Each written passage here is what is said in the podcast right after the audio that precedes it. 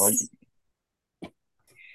はい、今週も始まりました。ウェブサイト、どうするオーバーフォーティーの私、ミカス、そして月亭つまみ、そしてカリーナが、ただただ雑談するだけのポッドキャスト番組、雑ダンスでございます。えっ、と、今週で111回目、まずはお二方よろしくお願いいたします。よろしくお願いします。そして今週はなんと、あの、待望のゲストがいらっしゃっております。えー、や。待望です。絶対嘘やじゃないわ。だって、反響すごいですもんね。上トークですよ、ゲストが来た時の。そうそういうこと言いな、言いなさんなって話だよ。言いなさんな。な。言いなさんな。ということで、自己紹介をお願いします。あ、上松です。よろしくお願いします。よろしくおはい。願いします。よろしくお願いします。上松さんですよ、皆さ上松さん。ん、はい何、何年ぶりなんですか ?1 年ぶりぐらい？あ、そうだ、私ちょっと調べてみると思ったよ。えまだだってもう二人10第10何回ですから、うん。えーっと、1年、もう2年近くぶ2り。年近くですよね。そうですあ、そうですか。はいまだだって、カリーナさんいいなからった。っしゃるから、二人の時だ。お二人と上松さんでしたね。いや今日はもうカリーナさん対上松さんの対決をね、ぜひ、対マン、対マンでやっていただきたいと思います。うんはい。対決するの？対決です。私とも、わかりつましたなみさんはね、ギャラリーとして。そういう方がね、こっちは面白いよね。もうん、確かうに。もう絶対負けない。あら、らしいですよ、カリーナさん。そこから白旗あげる勝てるわけがない。勝けるわけがない。私もそう思います。ねえ。絶対勝てるわけがない。そんな。まあね人、怪獣みたいに言うのやめてよ。いやいや。別に怪獣だとは言ってないけど、ね、ある意味最強ですよね。そうですうね。んそうそうそう、あの最強、でしょうね。前ほらはい募集しました、えっと、卒業文集の答え合わせ。うん。あのご存知ないでしょうけそうどね、。コメピーさんが、聞いてない。あの、そう、みんな若い、若い頃に卒業文集にあれになりたい、これになりたいとかって書いたかもしれない。書いただろうけども、その答え、あその通りになってるかい？それともなってないのかい？っていうことで、えっ、と、聞いてらっしゃる方うんに卒業文集の答え合わせということで、あの、募集したんですけども、今回は、なんか、一つしかいただけなくて。そう、あのん、告知もしなかったからまあね、あんまりね、、ちょっと、あの、強くやらなかったんで。で、うんあの、一人、お一人、えっ、と、コロボックルさんという方から、あの、いただいたんですね。で、ちょっとそれをまずは紹介させて、そして話の糸口とさせていただきたい。ありがたいです。はい。はい。はい、じゃあ、えっ、と、コロボックルさん。卒業文集に何を書いたのかは全く覚えていませんが、将来の夢はケーキ屋さんに始まり、本屋さん。中学生の時は縫製業、あの、縫い物ですね。縫製業。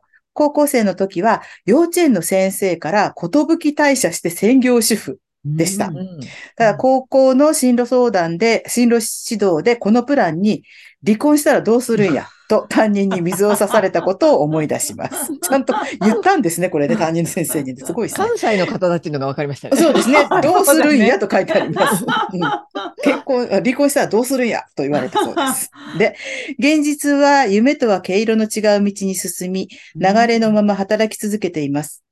リタイア後に専業主婦の時間がやってくるのかなとも思っています。うんケーキも本も縫製も趣味として楽しんでいます。うんそして最近編み物を習いに行き始めました。縫製学校に行きたかった夢を取り戻す感じです。大人になってからの習い事は初めてなので新鮮です。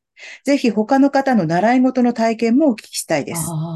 初回、うん、面白そうですね。あで、初回、編み方を褒めてもらい、お世辞辞とはいえ人様に褒めてもらえる体験に喜び、うん編み間違いを先生が解いて直してくださったのですが、この年になり何でも自分で始末をつけることばかりなので、他人にしてもらうという嬉しさや、失敗してもやり直してくれる人がいる快感に浮かれています。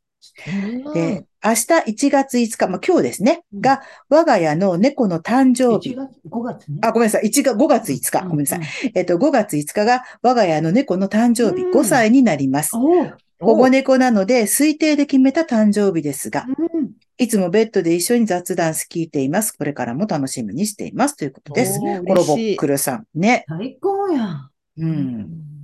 お誕生日おめでとうございまおめですと。うございます。ね多多分、うちの正雄さんと同い年だな。あ、うん5歳あの、ほうちの保護5歳猫、そう、保護猫5歳でございます。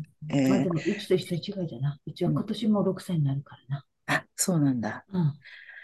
でもね、いろんな夢を、卒卒業文集ではないけど、ケーキ屋さんとか、縫製業、何かね、縫い物する人、それから幼稚園の先生から寿退社して専業主婦っていうラインを描いてるのがすごい し、それをうん進路指導で言ったんですね、これ先生に。すごいな。でも私。さ、こう、あその、どんなお仕事されてるか知らないけれども、その好きだったことをその趣味でずっとやれて、で、なんか、で、編み物でそういう経験してて、なんかすごい最高ですよね。うん。ちゃんと。そ、それなりってあれだけど、ちゃんとなんかそちらの方向にたどり着いて、お仕事ではないけどね。うーん。うん。なんかその編み物本当き読んで、美香さんが読んでくれるの聞いてるだけでもちょっとなんかドキドキするというか、なんかその嬉しい感じがわかる。ちょっとほどいても。らうとか、ほどいてもらう。すごいうん面白いんだ。他見人に直してもらうとかう。ん他人にしてもらう嬉しさとか、そうそう、心を。編み間違って心もほどい間違て。って心もほどいて誰か。ほどいてやるよ。お前か。ほどいてやるおよ。前か。おほどくのは。一気に引っ張ってほどいてやるよ。下向かない。ほほどくのはお前か。ほほどいてやるから編み直せ自分で。入ってこい、話に。こういう会話って、わ、若い、若い子、若いというか、最近3月まで、ほら、あの、学生と喋ったりとかすると、はいはい。こうね、もう、いや、こうね、覚醒の感というか、こういう会話が、一切な、一切ないんですよ。そうかね。あのね、悪かったね。いや悪いやてかね、ち、違う違う。あの、僕らの頃は、僕らの頃って、父ちゃん母ちゃんとか近所のおっちゃんおばちゃんが喋ってたこういう会話をたするやつがいたじゃない。なんかあの、普通に学生同士なのああ。に、いや、いや、そう、お前、お前心も、心もほどいたろかみたいなやつが、あだ名がおっちゃんみたいなやつが絶対いたじゃないですか。あのね、いないんですよ、最近。本当にいないの。ああ、そうね。そうかもしれないですね。あのうーんなんかそういう、こう、あの、おす大人の会話を真似してするみたいな子が、ほぼ皆無になってて、なんかこういう会話を大人同士でするだけで、なんか不思議そうに見てるだけみたいなね。なんかと、父ちゃん母ちゃんともちゃんと喋ってないのか、なんかまあ、テレビでそういう、いわゆるホームドラマみたいなテレビがもうあんまりないからかなのか、なんかよくわかんないんですけど、なんか最近ね、そういうこう、あのもう手に負えないや、みたいなか感じが僕すごいあって、うん。うんあの、もう無理、無理、無理です。みたいな。だって来あた俺らの話いく、うん、いくらしても無理だ、無理なんでしょ？うん君たち？みたいなうん感じがすごいも学生さんの親御さんだって私たちよりも年下ですよね、きっと年ね。下ですよ。ね、そうですよう、ね。年下ですですね。よね。うんそうそうそう。そっかあ、美香40代とか。いや、私もだってそんな20代前半の学生さんってことはないと思いますよ、私が。結婚して子供いたとしても。私、孫いてもおかしくない年だから、多分、ちょっともう少し下ですよね、きっと。そうですね。うちの子がもう、知ら、知らないで上の子がもう28ぐらいになっちゃってるんで、ねえそうだもんねうんで、下がね、24、5ぐらいになってるから、だからその子らから、学生18区から20 20歳ぐらいの学生からすると、うん。もう僕らがおじいちゃん扱いなんで、うん、わかうんる。だから、か。あのーうん、だから、なん、なんだろうな。会話できなくて当たり前ですよ、みたいな感じが、すごいあって、うんわかんないでしょ？みたいな。ら僕らの時も上の世代に対してはそれはあったけど、なんかより激しい感じが、ここしばらくなんですごいよき、より激しくなっうん。たと思うのは、僕が、あの、もう還暦を迎えたからなのか、それはよくわかんないですけど、まあおじいちゃん、うん。おじいちゃんになった。おじいちゃんになったんだなってすごい思う 新しいことをし、いや、うるうんで、ちょっと前までは、うるせえおえらって思ってたんですけど、最近あの、はいはいって、はいはい、そうなんですよって。で、もう、あ、で、それで先生、これはねって言われたときに、いや、もういいんです、結構なんですって聞くのかい。でもさ、つのみもさんとかもうもういいんですって。うん中学生っていうか、もっと若い人相手にあそうだ。うんうんそれはどうなんですか？中学校あんまりとか。感じ、あ、もう全然話はしない子はしないけど、うんぐいぐい来る子もいるから、あーなんかうん。あんまりこうだっていうふうには決めて考えてないですよね。あとね。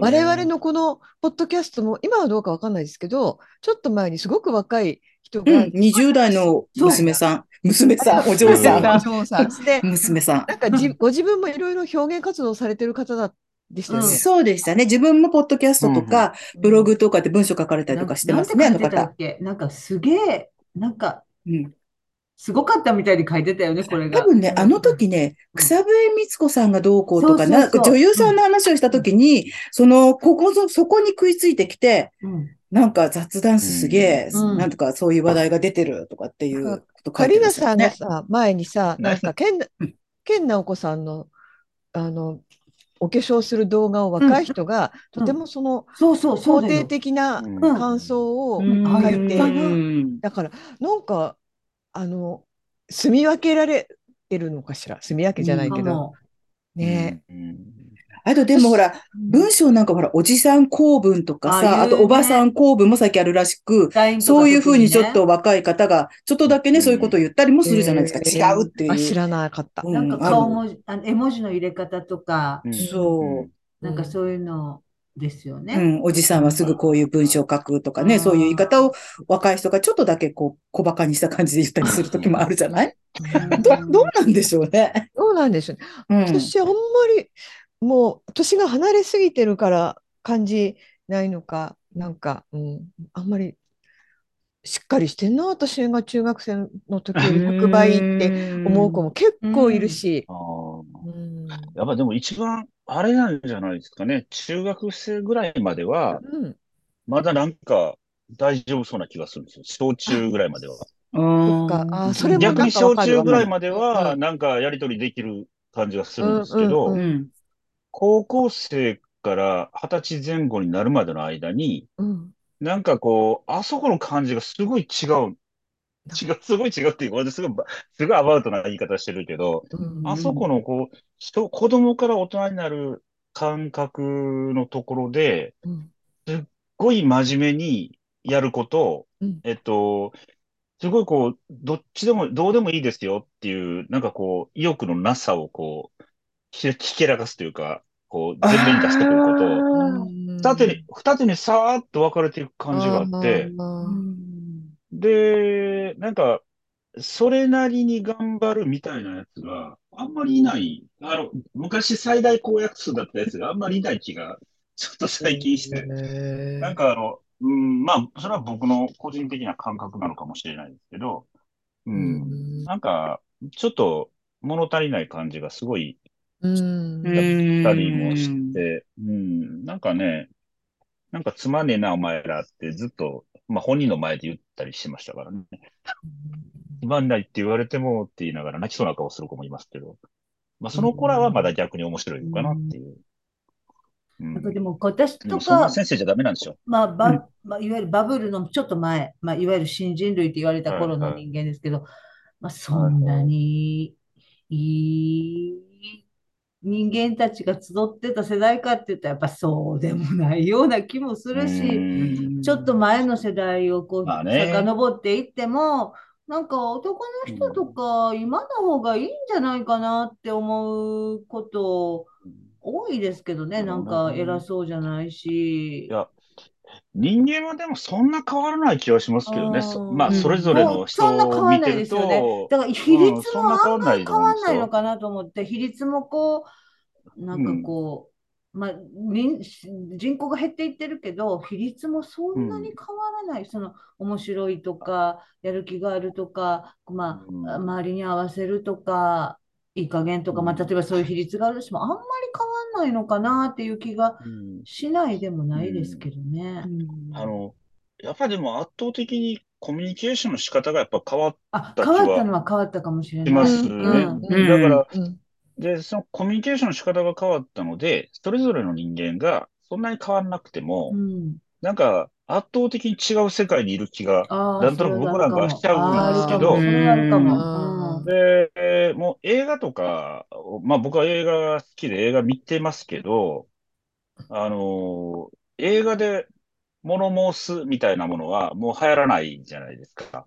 うんあの、うん。例えば、夜明けまでバス停、バス停でっていうあの、高橋晩明が作った映画とかって、あの、要するにコロナ禍でだんだんこう、身動き取れなくなって、ホームレスになってしまう女の人の話なんですね。うん。で、映画技術ではそれがベスト10の1位、2位を争うぐらいまで入ったりするんですけど、うん。あの結局、今の、騎士の孫が城やってるからこんな風になるんだぜ、みたいなことを言っちゃうんですよ、映画の中で。うんでうん。そうすると、ちょっと物申す映画みたいになってしまうので、あなんかあの若い人たちはそれを見て、なんだこりゃみたいになっちゃう感覚ってちょっとあるらしいんですよね。ううんんえー僕ら、うん僕はどっちかというと、そういうのを物申すような映画は、映画監督のこう意見をバーンって伝えるための映画になっちゃうから、あんま好きじゃないんですけど、うんあの、懐かしいんですよ。そういう映画見ると。うん。言いたいこと言うたびに俺作ったんだぜ、みたいな映画を見ると、優れた映画だとは思わないけど、なんか、懐かしいなって思うんですね。でも上松さん最高点つけてらした。えっ、と、後から一つ減らしました。あ、そうなんですか。え、ナミさん、いや、あ見たつまみさん知っ、瞬間見た。瞬間、え、あのツイッターに上がってきて、あ、そうなんだ。自動的に上松さんが 採点したのが上がってきて、うん。なんか5点かなんかついてて、あ、あ、そうなんだ。どういう映画なんだ、あ、高橋晩明ってまだ撮ってるんだって私はまず思ったのはうんそれなんですけど、そう。そあの、なんかすっごい懐かしくなって僕は5つけちゃったんですけど、うんうん後からすごい冷静になってから4かなって。あそうなんだ。へーあだの、からそういうのがちょっとね、なんとなくあるかなっていう、うん。うん。ふ不自由な感じがすごい、なんかあんまり許してくれない感じとか、あそういうう、ん。なんかそういうのを一つでも言うと、ダメなんだ、みたいな。だからそういう映画を撮らないでおこうっていう若い人たちは、あんま鬱陶しくならないようにしたいみたいな若手の映画監督が多いから、うん。だから言ってもいいじゃないっていう気もするし、うん。言い過ぎなきゃ面白いのに、みたいな、そうなくてもいいっていうのとは違うよっていう、なんか、ちょっとそんな、なんかみんな不自由だなってちょっと、うんで、しかもそういうの許してくれないな、ちょっとでもそういうのがあると許してくれないな、みたいな。なんかそういうのがちょっと。映像とかの方が、こう、文章とかよりもそういうのがはっきりうわ。かるかもしれないですよね。そうなんですだからそういうことに、そあの、う。小説とかだとね、当たりにすなんるみたいなか、。うん。小説だとちょっと、なんだこれやって思うやつでも、みんな割と意外と気づかずそのまま OK、OK みたいなやっぱり見る人数と読む人数がうんやっぱり、やっぱり本読む人少なくなってるあと思うのそっちかそう映画見る人って少なくそう。なってるんじゃないですか。画もね、少なくなってると思うけえど、映画はま少ないと思いますあ、よ。ね、映画館で見る人は特に少なくなってると思いますけど、うんでもほら、最近こうなんだろう、こう、本だと、あの伝わり、なんていうの、こう、拡散しにくいから、あえて本にするみたいな、なんていうの、こう、あ、変そうなんだ。そう、なんかね、何かの、あの、ファン、なんだったっけな、なんかのゲームの、あの、フファンの人が、割とその有名な人がそのゲームが好きで、じゃあ僕そこのファンブック作りますよと。でも紙にしましょうと。そしたら、不必要な人に拡散しないから、みたいなか。ことを書いててそれはすごくそういう、だから若い人だし、そのネットとかそういうこと、デジタルなことすごくよく知ってる人がう、んあえて紙にして、みんなで大事にしよう。紙ならうん伝わりにくいからって書いて、あ、でもそうだよねって、やっぱりうんコピーして渡さないし、うんなかなかその場所に行ってもらって、で、大事にするみたいな。変な炎上がないっていうか。う。うんん。だからもう紙はそういうものになっていくのかな、みたいな。か。うん。あと私もう一つ思ったんだけど、その本をね、こう、あの、Kindle で買おうかなって思ったんだけど、そうすると、こう、うちの娘も、あ、これもし読みたいかもなと思った本とかだと、うん Kindle で買うとすごくうんシェアしにくいっていうか、実体がないから、うん本当。もう誰かに自分だけのもの。そうあーそうそうか。そう。だから本はそこら辺に置いてたら、うん。パッと見て読めるじゃないですか。うん。でも、Kindle って本当もう自分だけのものになってしまうから、うんあ、そういう、こう、なんていうの？うん拡散とは違うけど、うん共有できる、電子メディアと違うから共有できるっていう可能性もあるんやなとか、最近なんかそういうのをちょっと考えたりしました。そうだねうんうん面白いですよね。うんうん。あんまりでも、あれですもんね。その、やっぱり、自分で電車の中で読んだりするときに Kindle とか、まあ便利っちゃ便利だけど、ううんん。だから僕はほとんど買わないですけど、買うときは、一回読んだ短編集とか、うん。本あるんだけど、文庫、文庫的に、うんなんかあの、電車の中でもう一回読みたいときに、なるほど。もう今読みたいって、今読みたいっていう時に Kindle でちょっと買ったりとか、することはありますねう。んあとはもう、絶対誰にも見せない本とかね。うん、シェアしない。どういうもんですか、それ。絶対誰にも見せない。例えば。例えば、例えばあの、えっと、アメリカの、一時すごい話題になった、アメリカのモーテルの、あの、オーナーが、うん。自分であの、それぞれの部屋の屋根に穴開けて覗いてたっていうのを観察した本があるんですよ。で、その、で、その観察日記を、すごいあの、ドキュメンタリー作家のところに持ち込んで、うん。これを本にしてくれって言って売り込んで本にしてもらったやつがある。うん。で、それが一時なんかすごいアメリカで話題になって、うん、で、日本でも発売されるって言うんだけど、うん、これ俺買って家に置いとくの嫌やなと思ったんで、それはちょっ Kindle でとあー。誰にも見せたく、むしろ見せたくないみたいな。見せたくない。読んだら多分捨てるだろうなっていうぐらいのの感。覚なんですけど、うん。逆に Kindle で買うと、いつまでもまっさらな本がいつまでもそこにあるっていう怖さなんですよね。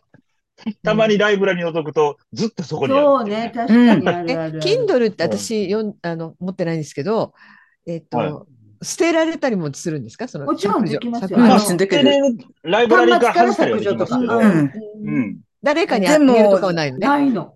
そう、それがね、できないっていうのがちょっと残念なんですよね。うん。例えば、つまみさんに私うん面白かったこの本を Kindle として送ってあげたいってことができない Kindle ご。とあげればそれはできる。そう Kindle に入れてあげればとかにね、できるんだけど、それができないのがね。そうですよね。うんだからあれは本を僕はもう買ってるんじゃないってずっともう感覚的には。だから本を、要するにお金を払って本を読ませていただいてるみたいな感じになっちゃうんですよ。あの、お金を Apple Music とかって、うん Apple Music とかと一緒で、サブスク要するに Apple Music もそうですよねサブスクで、サブスクもそうだし、うん iTunes とかもそうなんですけど、結局、お金を払ってアルバム買うこともあるじゃないですか。うんうん。聞きたいやつを。で、今はサブスクが多くなってるけど、サブスクやってない人のやつはうん、お金払って買ったりもするじゃないですか。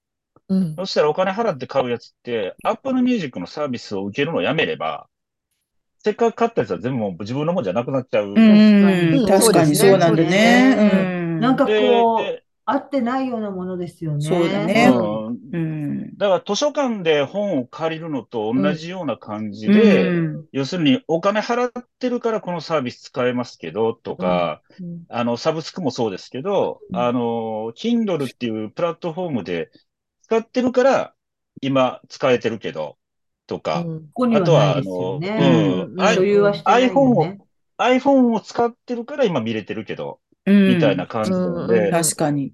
なんか、なんかこの年になってくると、70、80になった時に、うん。こう、今お金ないねんけど、うん。今お金ないし、家族も近所に住んでないし、寂しい老後だけど、うん。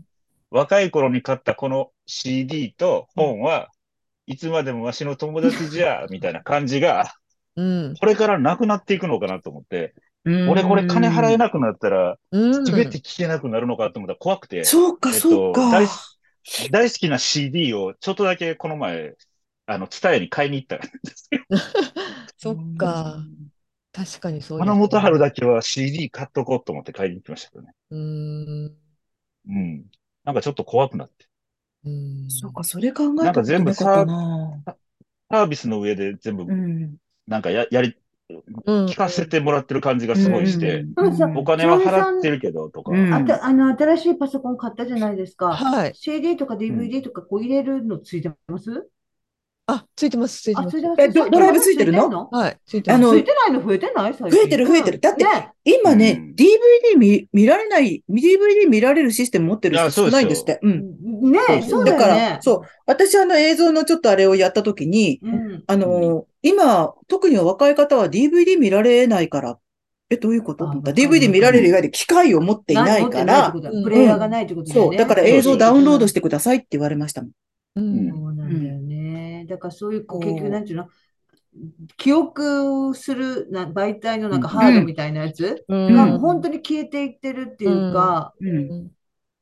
そうだっなんだてスマホをななくしたら、まあ、とりあえず Amazon Music もきアマプラも見れないよ、私は。そうですよね。ね、うんそうすよね。皆さんそうですよね。うん、そうそうそうそう。うんうんそうねうん。でそうだから、なんかすごいこう、紐付けで生きてる感じが、確かにね。うん感じがして、そうなんだちょっとこそうそうね。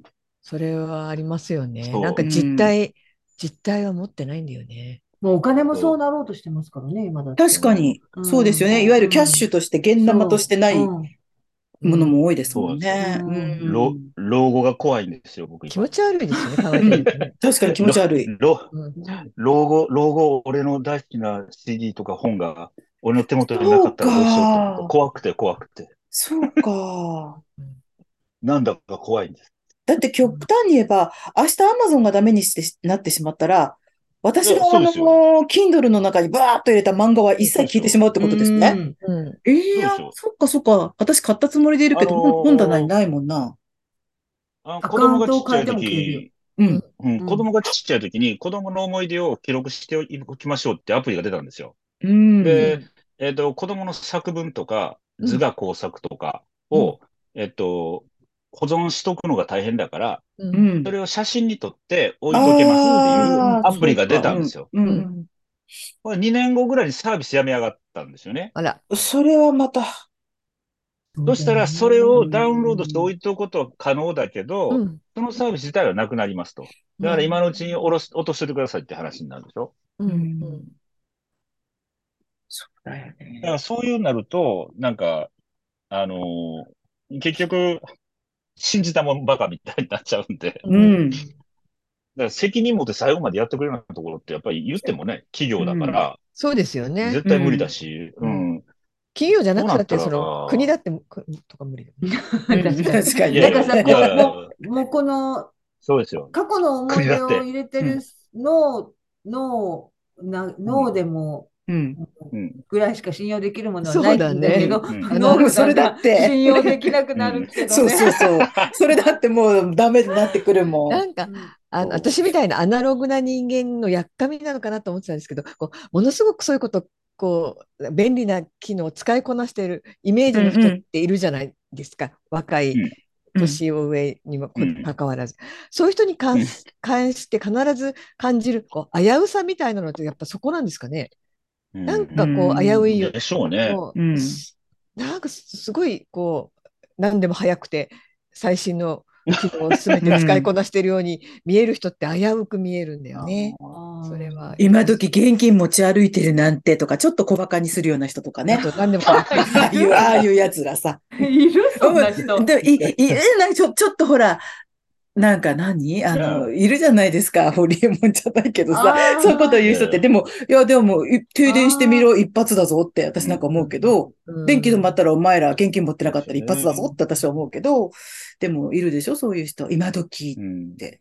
なんか騙されそうで アプリも怖くて入れられないもんね。なんか かわいい。このアプリ本当大丈夫なの？ってよく思いますけど、みんなそういうの迷いなく入れられるんですか？うん聞きたいぐらい。いや、僕、基本的にはし信用はしてないですけど、うん。なんかもう、もうでも、そんな、そんなこと言ってても多分どっから何が漏れてるかわかんないから、誰も信用できない、うんいや、もういいや、ってみたいな。うん、そうなんかちょっと最近近僕、この、この、ここしばらくあの人間不信なので、あら、まあ、え、もうな、なに？もういいや。人間不信ですって。そうなんですか。ええ人っていうのは出会っちゃいけない人っているんだなとかいろいろ考えてる。まあ、どうしました？本当だ。だなので、えっと、なんだろう、あの、いくら注意し、用心したってみたいなところはあるんですけど、うんなんか、ここのところなんか逆転するでしょ？その、例えば、こおとつい行った、あの、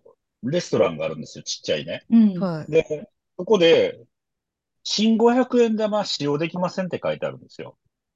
うはい。ん。新で、500自動販売機で、新500円自動販売機で、うんいつの自動販売機機で実新500円玉を、新しい500円玉が出てるでしょ？あの、ちょっとギザのところが、なんかちょっと斜めになってる。なんかそうなんですか？うん。知らない。でも、結構前の話ですよね、シーンが出たのね。ちょっと前、ちょっと前です。うん。ねち。ょっと前なんですけど、はいそれがコロコロナ禍でそんなに出回ってなかったみたいなんですよ。ああ、へえ。うん要するに、みんな自動販売機ぐらいでしか使わないから、うん。でまあ自動販売機でもたまに使えないやつがあるんですよ。へそれがねえ知らなかった。で、みんな割とスイカとか使っちゃうので、うんうんあの、100円、新しい500円玉が使えないっていうのはそんなに話題にならなくて、うんでも使えないのもあるんですね。うん。で、でも店でしょ。うん店でレジにお金入れるのに、うん500円玉が使えないってどういうことなんだって思うじゃないですか。うん。思いますでね、。僕が、新500円玉使えませんって書いてあるから、僕が、すいません。いや、僕、新500円玉使おうとは思ってなかったんですけど、うん500円玉使え、新500円玉使えないんですかって何気なく聞いたんですよ。うんうんそしたら、ああ、すいません。うちのレジが対応してないもんでって言われて。レジが対応してない。だからこう、ジャーって入れて、ジャーってあの、なんかほら、スーパーとかで勝手に計算して、それあそうーそれが多分対応してないんですよ。なるほど。お、お、お前が受け取れよって思うじゃないですか。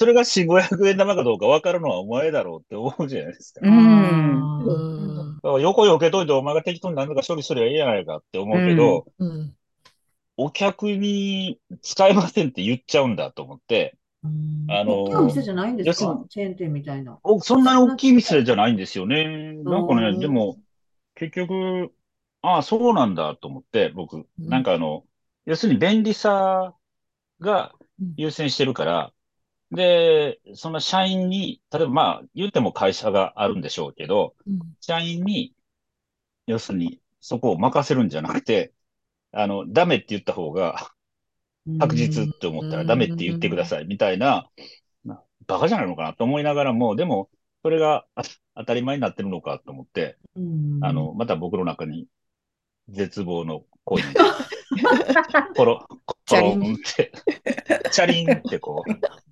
絶望って音を立てながら転がり落ちるっていう、うん。あの、そうなんですよ。僕最近ちょっとネガティブなんで、会話の最後にはその そうですかいつも、いつもこう、チャリンってネガティブな、こう、音 ネガティブ貯金がこう、溜まってくんだ。ネガティブ貯金あが。でもまあ、たまに吐き出してるからいいんですけどね。そうですか。そうなんですよ。まるで使えないよと言われた500円玉のように。溜まってくんだ。500円で思い出したんですけど、その、あの、民泊行行ったんですけどね、民民族博物館行ったんですけど、うん。その前のカフェが、あの、一応その、あの、食券売り、食券の機械があるんですよ。で、はい。私たちが頼んだのは、その食券で買うやつじゃない、あの、ランチを持ち帰れるやつっていうやつだったんで、食券は使わなかったんですね。うん。ただ、その、最初使えるのかなと思って、あ、ここじゃないやと思って、その窓口みたいなとこでオーダーする、テイクアウトをオーダーするみたいな感じでオーダーする。で、たまたま私と、私の友達と、友達の息子と、私の娘と、こう4人で行ってたんですよ。うんあこの息子と娘は同級生で幼馴染なんですからね。うんで、娘が何の気なしに、その券売機をこう触ったら500円があったんですよ。で、うん娘が、うん。あ、500円って言って、うん。誰か取ってない人いませんか？みたいに聞いたんですよ。うん。うん。で、でそしたら、その私の前で、私の友達がもう窓口のとこで買い物してたから、うん。あその方じゃないですか？とか言われたんだけど、いや、それ私の友達なんで、券売機使ってませんって言ったりしてて、そしたら、その、あるご夫婦の奥さんが、あ、私かもしれませんみたいな感じでうん。言ってこられたんですよ。うん。で、で、娘が、あ、そうなんですね、とか言って、あ、でもどうやろうとかなってて、うん。で、なんかいい人やったから、でももう、じゃあもう、でもかん、みんなほ、その辺の人が違いますって言ってたから、私そうとしてる、その、ちょっとこう、なんかこう、こう、なんていうの、控えめな人間同士の、こう、微笑ましいやり取りをしてるときに、旦那さんが入ってきてね、お前、取っといたらええやないか。うん何が置いてたんやろとかって、なんか、でさ、うん。こう行為の塊であるこっち人、まあ、娘を筆頭とするこっち人にさ、うんありがとうの一言も言わず、うん奥さんを怒鳴りつけて去っていくお前。私はお前の心にネガティブ貯金を5億ぐらいさしたるわと 振り込んだるわ。本当に腹が立つ。ずっとああなんやろなと思って。でしょうね。でしょうね。そうねなんかちっちゃい奥さんのこう、ちょっとした失敗とか、失敗でもないようなことも失敗に仕立て上げて、うじゃうじゃうじゃうじゃ言うんでしょうね、そう。奥さんの社交、単なるこう礼儀上の社交みたいなことをさ、うんちょっとしてるのに、あんまたええねんか。お前にネガティブ貯金5億な。5億。5億。もうネガティブ貯金で動けんぐらい、動けんようになるぐらい貯金したるわみたいに思ったよ、あれは本当に腹が立ちました。小指小指の爪ぐらい挟めばいいのね。ほんまに、本どっかにね。ううん。ん。本当小指は、怪我すればいいの。足の小指が柱にぶつければいいんだよね。そうそうそう。ねそうそうそう。ガスンと。そうそうそう。ああいうのはもそうれ、それぐらいのことを願う、願っちゃいますよね。なんか、うん知らない程度にちょっと痛い目に遭えって思う本。当に。そう。あとは、あのー なんだ、パスワード3回間違ってダメになれとかね。そうそう思いませんそうそう、暗証番号間違ってダメにな30れ。分ぐらい使えないとかね。そうそうそう。つぶやき、つぶやきしろなら、周り全部イエスマンになってダメになるとか。そうそうそう。いいね。そっか、いいね、それも。本当にだ。が悪い。ネガティブ貯金ね。でもその貯金、たまったらどうなるんですか？上松さんね。ね、何の利子までついちゃったりしてね、意外と。そうですよ。ネガティブなことには使えるんじゃないですか？は、でもネガティブそうだね。なんかに使えないとね。うん。うんネガティブな気持ちは、でも、なんか、あの、なんだろうな。単にネガティブにものを捉えてるだけじゃなくて、やっぱり具体的に嫌なことがあると、その嫌なことから派生して、ああ、またそうなるんじゃないかな、みたいな気持ちがやっぱり強いと思うんですよね。で、それがこう溜まっていく、要するにまあ、ああ、じゃあやばいな、みたいな。でも、そこで生きていけないので、なんか、ある日突然開き直ったりするんですよ。うんうん開き直って、うんあの、で、その開き直る時の感覚としては、いや、俺悪くないぞっていうのがどっかにあるんですよね。うん。俺悪くないのになぜこうなってるのか、みたいな、まあ、大概ネガティブになる時そうやと思うんですよ。うんだから、自分が悪くてこうなってるんだったら仕方ないけど、うん、そうじゃないぞ、みたいな開き直るときに、なんかこう、ネガティブな貯金が溜まっていくだけじゃなくて、若干強くなってる気はするんですよね。ああーーネガティブ貯金は自分を強くするみたいな。あじゃあ、あのおっさんにあのーやめよう。5億、5億引き出せ。そうそう。ただそういう不幸をおっさんに会う願おう。そう、そういうおっさんに会うと、ほら、なんとなく、ああ、こんな、こんなやつがおるのか、どうしようかな、みたいななんか気持ちになっちゃうんだけど、ん。なんか、こんなやつはほっといても、別に、俺、俺たちの善意は別に負けないぞっていう気持ちがどっかで、ポーンと出てくる時もあるし、なんかそうなったら、おっさん、おっさん小指の、小指の爪ちょっと黒くなれぐらいの 感じで思っとけばいいや、みたいな。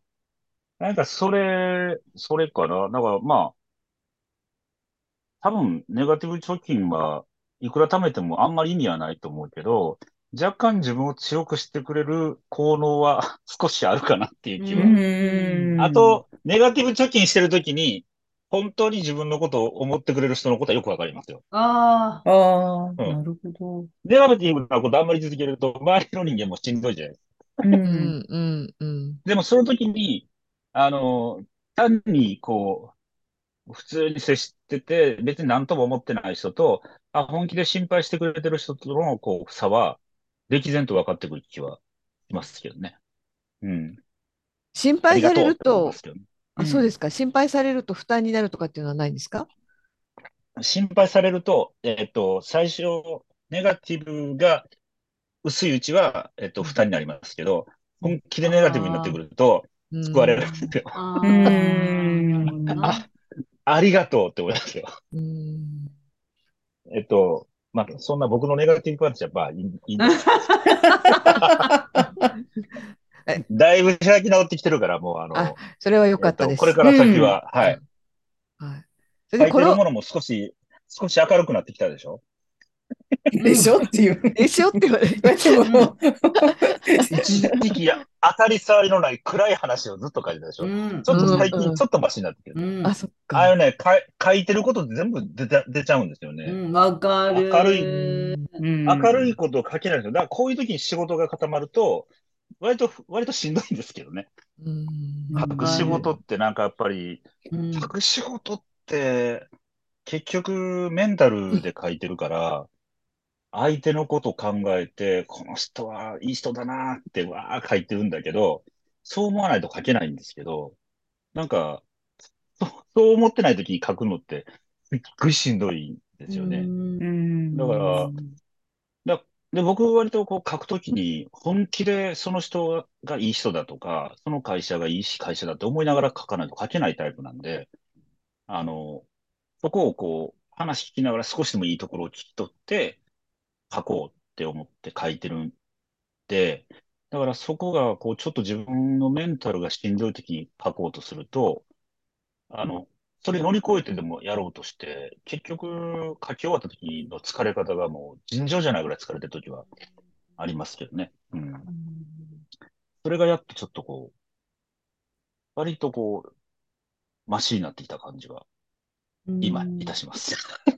よかった。よかった。それはよかったです。今いたしますっていうのは非常にうんほっとしますね。うん。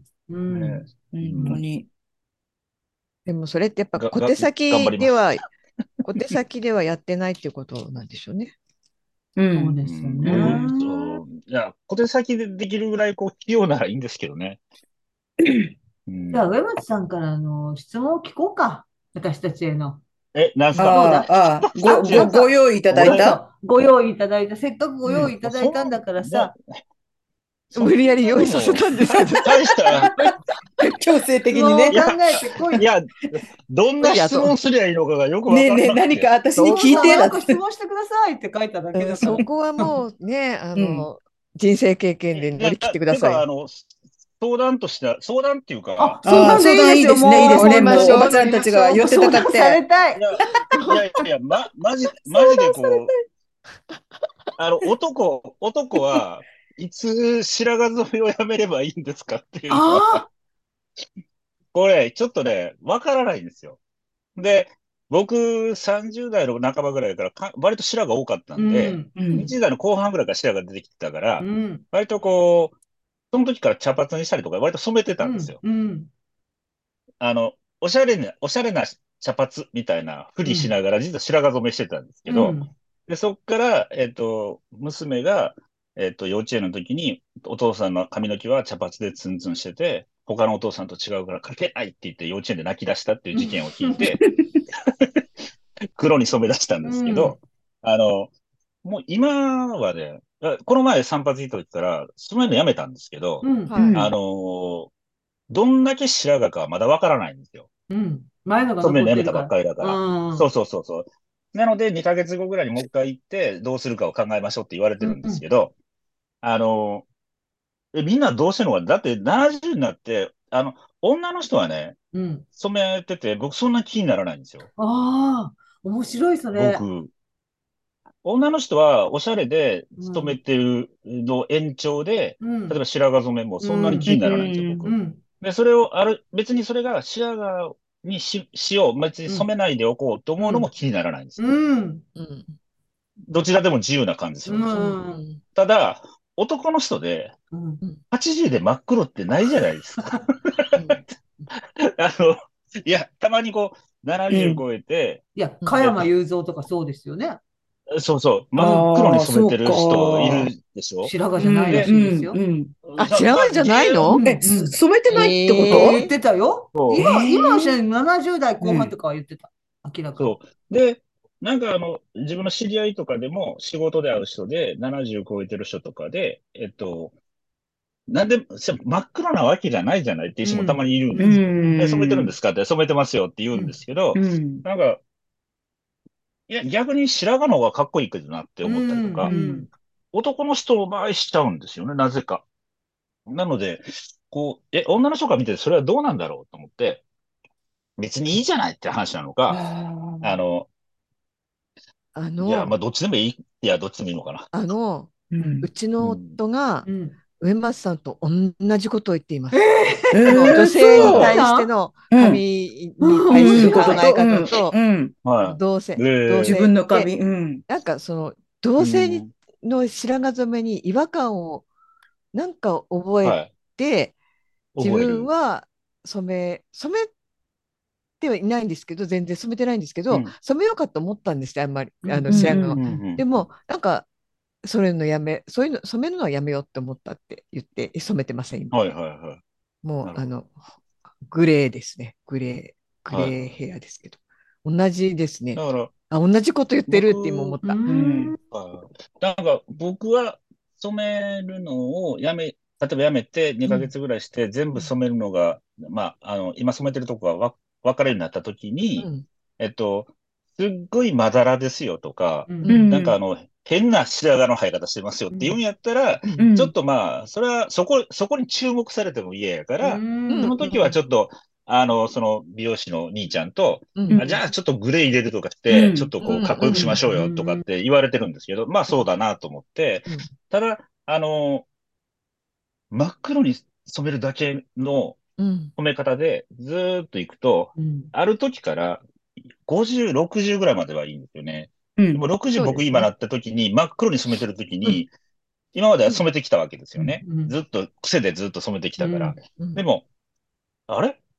あれこれもそろそろ60真っ黒もちょっとないんじゃない？みたいな感じになってきて、かといって、あのね、吉川晃司みたいにグレーにするのもちょっとあれやしな、みたいな 感じの、いいいんじゃないですかね。いいかっこいいですよねあれね。うん。いや、うん。あのー。なんかそう、だどうしたらいいかをちょっとこう、迷うのが多分、50の終わりから60ぐらいでちょっと一瞬迷うなと。全然今でもこのままで、このカヘアスタイルで白髪でも全然 OK ですよね全。然ね、うん今どのぐらいのずっと頻度で染めてらしてたんですか？こここのところ。えっと、2、3、2ヶ月に1回ぐらいですかね。うん2、3ヶ月に1回ぐらい。だから美容室に行ったら、うんまあ必ずもう、じゃあもうカラーもやって、みたいな感じでうんやってたんで、まあだからといって多少見えてもそんなに気にはしてなかったですけど、うんあのーまあ今後前散髪に行った時に学校も辞めたんで、うん。あのー別にそんな頻繁に散髪行かなくていいや、うん。みたいな感じになって、で、あのー久しぶりにずっとやってもらった人が今、白浜で散髪してるので、あのー白浜に引っ込んで、今自分の美容室やってるので、そこに懐かしいねって遊びに行って、白浜まで？俺もなんか、白浜まで、まあ旅行がてら行ったんですけど、和歌山ですか？和歌山ですよ。和歌山。を、まあ、痛みの実家からいいじゃないですい痛み の実家から嫁と二人で車でしょって行って、で、散髪してって言って行って、で、ちょっとその時に、染めます？どうします？みたいな、もう俺もやめとくかなと思ってんねんけど、うん。っていう話をして、その話になったんですよね。まあ、だから辞める人も多いですねって話があって、うん邪魔くさいから辞めようかみたいな人も多いですよねって話だった。うんうんううんん。まあ、そういう 僕の個人的な散髪の話でした。いやもう、ど野町さ質んなん 問とかじゃかないですよね。いけますよね、どっちでも。今、うん今の色も自然だし、うん。あまあの、、まあ今ちょっと、まあ、あの、取れてきてるとこなんで、これからちょっと白髪がもっとはっきりしてくる感じ。いいじゃないですか、白髪でもね。仕事髭でが生えてくると、ね、すごいこう白髪が、あ、そうか。あう。うんん。上松さん、でそれもあれ、あれ、すごいふさふさですよね。これ、聞いてる方がさ、いや、まあまあねわかんない見てないからのうん量やねんっていうの気になる。そうそうそう髪型とかねじゃないですよ。ね、すっごいふさすごい、うん、ふさですよ。ふさですよだ。からもうそれだけでもうどっちでもええんちゃうって。贅沢だよみたいなね。まあそう贅沢だよみたいまな。あ、でもあれじゃないですか、男の人ってうん。顔がちょっとおじいさんっぽくなってきて、髪が真っ黒いとはいはいはい余計老けて見えません？あー。なん確か。かに。あれ？っ自て顔とそう合ってないよって。あの、うん女の人はあんまり感じ、ね。それをなぜか感じないんだよ。お化粧するからかな。うん。かなああ、それあ、そうか、お化粧するからねか。うん。うん。なんか顔の方もちょっとこう底上げできるけど。底上げ。そうだねだ。から知ってる、知ってるおじいちゃんみたいな先生が真っ黒な髪が、髪の毛してると、うんなんか、いや、ずらかぶってるのと一緒じゃないですか。そうそうそうなんかそうね髪だけが浮いちゃう。まあ、まあまあ、そんな、そでもね、男の人も女の人も難しいところですよね。染めをやめるのか、うん。いつまでっうんて。コロナ禍で辞めた人って結構いますよね。う。うんん。コロナ禍で、あの、家を出なくなった時に、うんもうこの際辞めちゃおうっていう。うん辞めた途端に席譲られるようになったっていう知り合いがいましたね。あやっぱり髪、頭の色とか髪型で判断されますよね、そのパッと見。電車は特にね。そう。そう。だから、今まで席絶対譲られなかったのに、染めるのやめた途端に、うん。どうぞって言われて、そんなに最初ちょっとショック受けたけどっていう。よく見れば年齢ってわかるかもしれないけど、そんなにこうって見ないから、うん。確かにね。そう、ですよ第ね。一。印象、髪とか、目印になっちゃいますね、うん。それが。うん。うん。そう、うちのおばなんかももう今90ぐらい言ってますけど、あの、被れるようになっちゃって染められなくなってきたのね。うんうんで、染めるのやめて、で、真っ白に、綺麗に真っ白になったんだけど、なんかうちのばはあの、自分の姉妹からはあの、司馬遼太郎って言われてね。司馬遼太郎だよ、とか言われて。千葉良太郎すごい司馬遼太郎だったんですよ。真っ白な、ちょ、ボブみたいな頭で。うん。あ、もう司馬遼太郎じゃないって言われうんて、なんか、ちょっとね、消せない顔してましたけども。うん そううんなるほどねえ、なかなか難しいですよね。どこで思い切るのかって。うん。まあ思い切らなくてもいいんだけどさ。私もいわゆるグレーヘアっていうんね私も素敵だと思うなきっといけると思う。うんうんどっちでもいいっていううん結論ですその途中がちょっとね、あの、あそ う、途中がね。うん遊ん。でもらえばいいんですよ。うん。うんそうそうそう、そういうちょっとうん目立たないようにとか、。うんその時ならではのおしゃれするとか、うん仕事の関係性ことちょっとがないなら余うん計いろいろできるからね。金髪っぽくしてしまうとかね。ねそうそうそう。ちょっと頑張ります。うん頑張ります。頑張ります。頑張ってください。メガネも変えたりなんかしてね。そう。ある日突然金髪でね、そう登あとね、あと聞こうと思ったのは、うん。うんはいはい。あのはいはい。いや、これは俺、僕だけなんかなと思ったりもするんですけど、なんかもう、ああ、そういうのもう最近流行らないんだねって、あ、そうですか、そういうの流行らないんですか？みたいなうん。ことってありますかっていう。あの、ええあのね、あのね、僕、この前、あの、まあ、学生とやりとりしてるときに、学生が何かこう文句を言われたっていうのがあって、で、あの、誰かに文句言われたら、なんやと？ってこう思うんですよ。うんうちの学生に文句言うやつ誰やこらって思う、思っちゃうんですよ。んうん。学生が誰かに文句言われたんですね。要するに、で、自分の担当してる学生は、自分の、えっと、なんとなく感覚的にファミリー的になああ、ね。で、そう、例えば家族とかでもそうですけど、子供がなんか文句言われたって言ったら、なんやこらって、うちの子に何言うてんねんってやっぱ思っちゃうんですよ。うん。うんでもね、最近の子たちは、そんな風に思われるのも迷惑な感じえっと、どっちかというと、で、例えば、え、お前らだったらどうすんのっていう話を聞いたら、例えば親友の何々ちゃんがどっかで文句を言われましたうんって言ったら、どういうところでどう文句言われてっていうのを聞きます。うんうん。どういう理由で文句を言われてるのかを聞いて、どっちが悪いかをちゃんと、ちゃんと把握しますと。ああ、ああ、いや、わか、わかってるけど、その前に、その前に、こいつは悪くないって、こあう、ー言いたい。言いたいんです、僕はね。うんな、うんなんだと？って、あの、で、これは、ゴッドファーザーじゃないですかって言われああ、確かに確かに確かに。た。ヤクザじゃないですか、うんみたいな。うちの組のもんに何言うとんや、お前、みたいな話じゃないですか。確かにね、気持ち的には確かにそれなんですよ。うちの組のもんに、お前何言うてくれてんねん、うん。みたいな、うん。若干その嫌いはあるんですけど、うん。ああ、そうか、それは、僕らの子供の頃は、うちの父ちゃん母ちゃんはそうやったんですよ。うん。僕が隣のおっちゃんにこんなこと言われたら、なんやとって裸足でか、裸足でその家行って、おい、なんや、うちの子に文句あんのか？みたいなことを、へー。こう言いに行くような親父だったんですよね。うん。だから、なんかまあ、それ、それを受け継いでるのかどうかわかんないけど、うん。昔はでもね、あの、先生とかでも、自分のクラスの子が何か言われたときに、担任の先生が、なあ、何々が悪いわけないやろって言ってくれたりとかいうのを見てたりしてたんで、うんうん。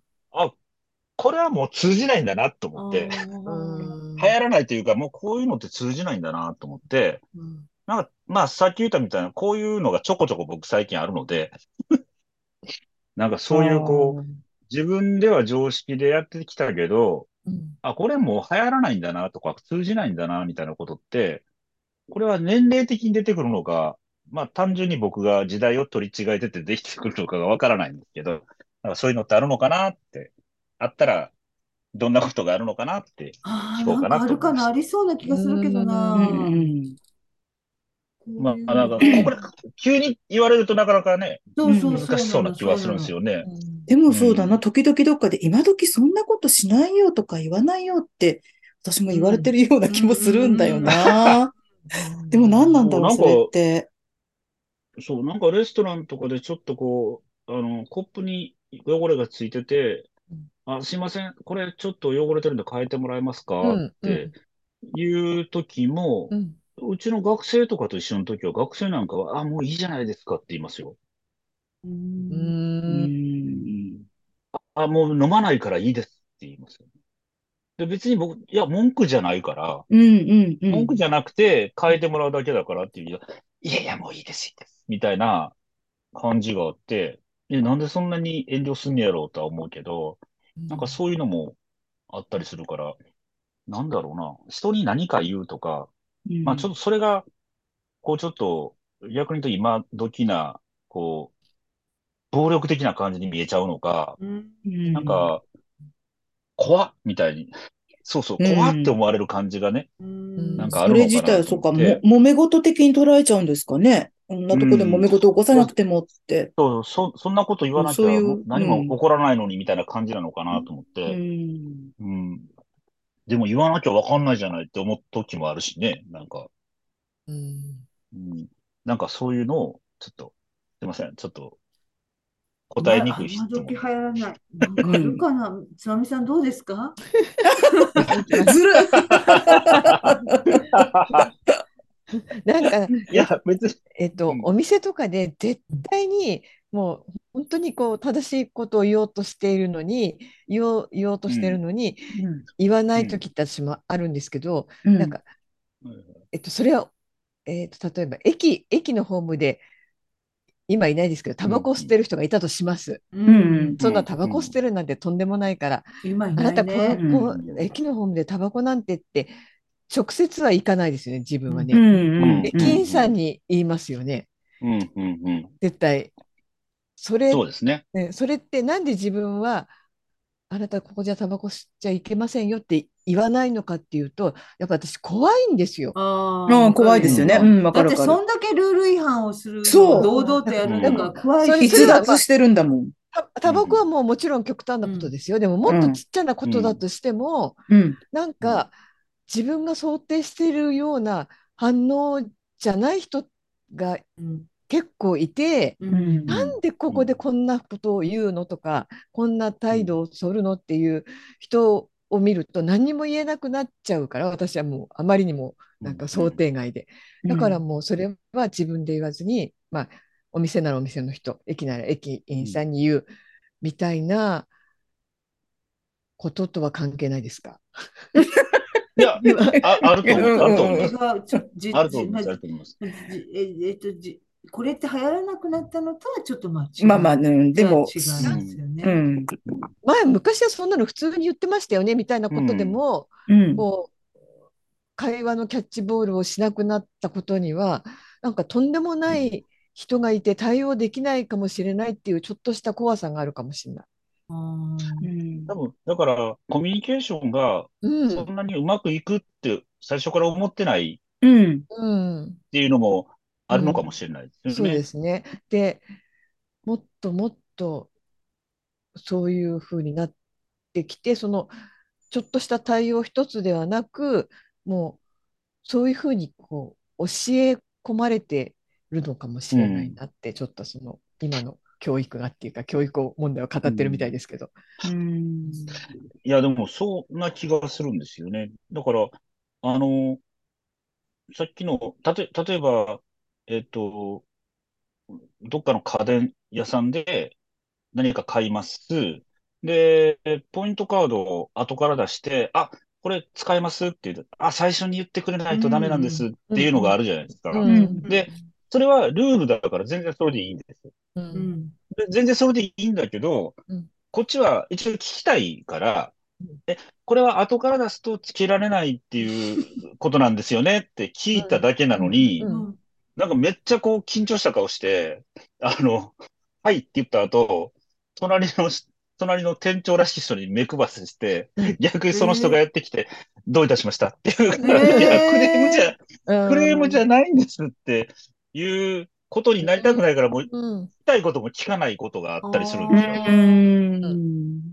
でなんか、あれ？俺別にそんな、うん。ど嫁嫁に、俺今怖い顔してたって、全然してないよ。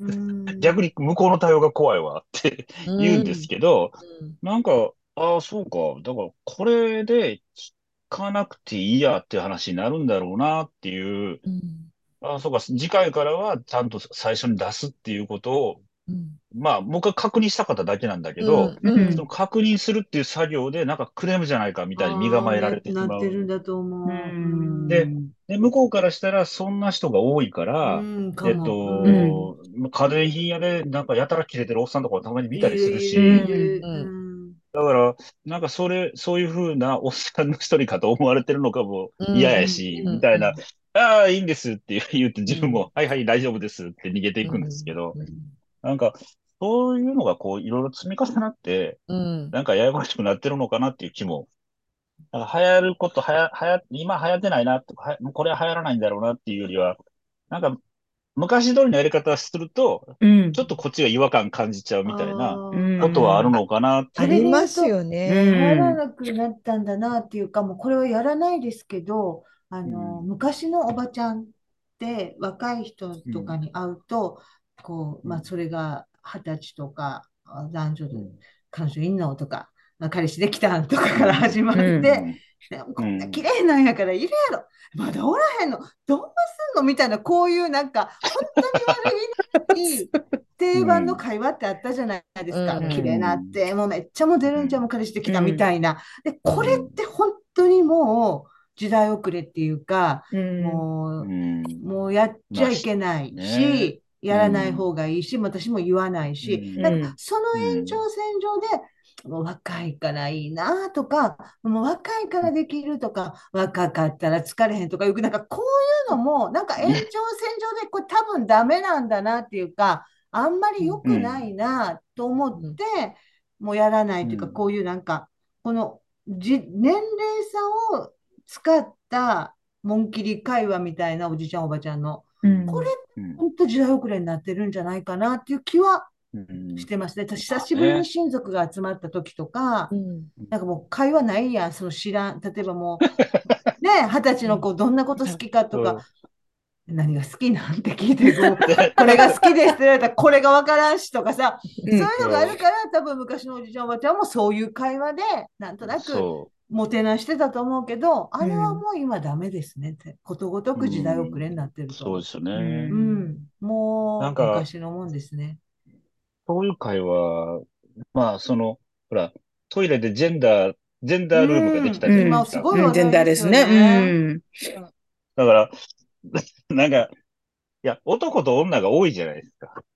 うんほぼほぼうんほぼね。であ性がどうね性が同一しされてるわけですね。うん性的認知が自分の中に一致してるわけですよね。女性用のトイレか男性用のトイレかがある。で、両方、どっちでもないっていう人が使ってもいいよっていう、まあ、あの、トイレができました。多目的ができ多た。目的ができましたっていう。うん。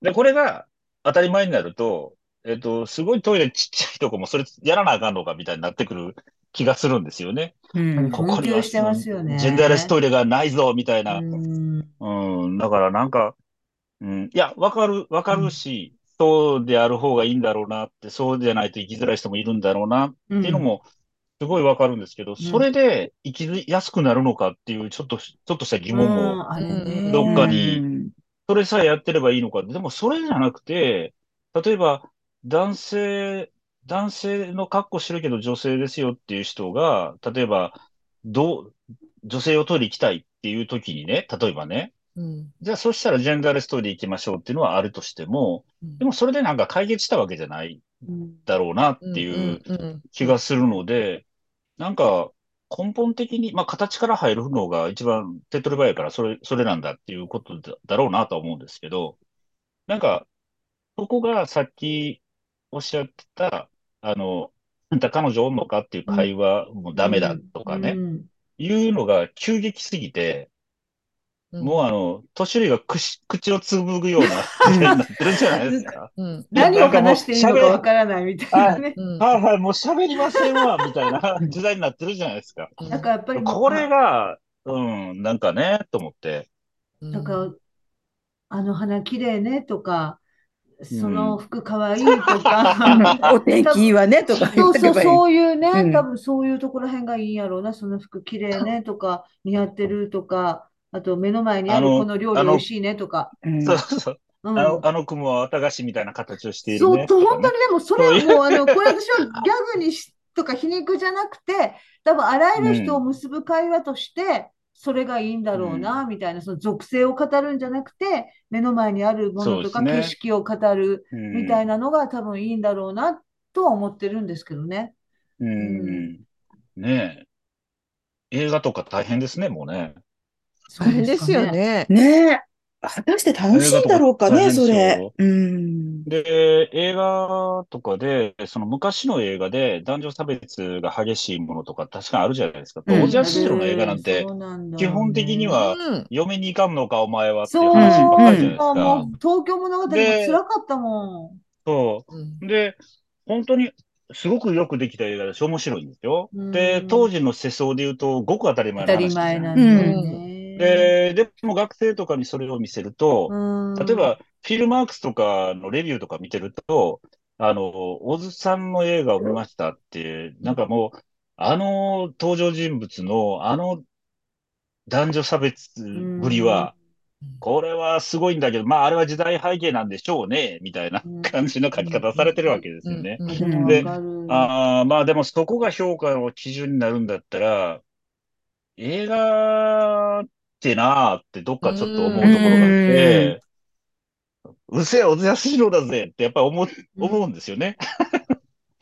で そこの時代背景のところはお前らが勉強しない、しろよって思ったりもするんだけど、まあ、それをどう見るのも自由なんで、あれなんですけど、なんかなんか、この激しさは、多分、今までの時代の移り変わりの中でも、こう、ダメですよっていう、こう、言い方の激しさっていうのが、うんすっごい厳しい時代だなと思って、この前まで OK だったじゃないっていう話を、もうダメにするっていうのが、みんなすっごい好きだし、なんか、確かにわかるんですよ。ロジックで言うと、こうでこうだからこれダメですよね。ああ、そうですよってみんな納得はするんですけど、だからこれ、今までやったやつも全部ダメですっていうのが、すごい急激だし、なんか血も涙もないなっていう 感じは。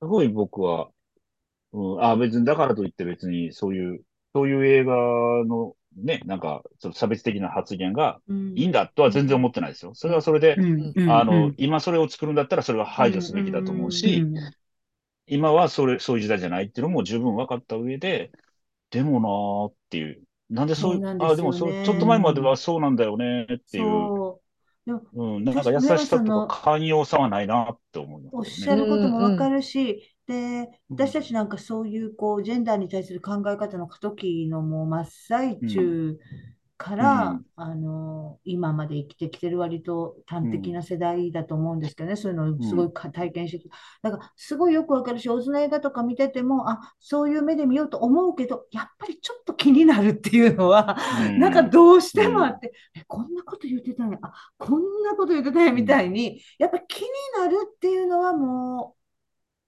すっごい、あ、あ、まあ、だから、うんまあ、気にはなるんですよね。あ、こんな言われ方してたんや、みたいなことが、覚醒の感っていうのは確かにある。うん。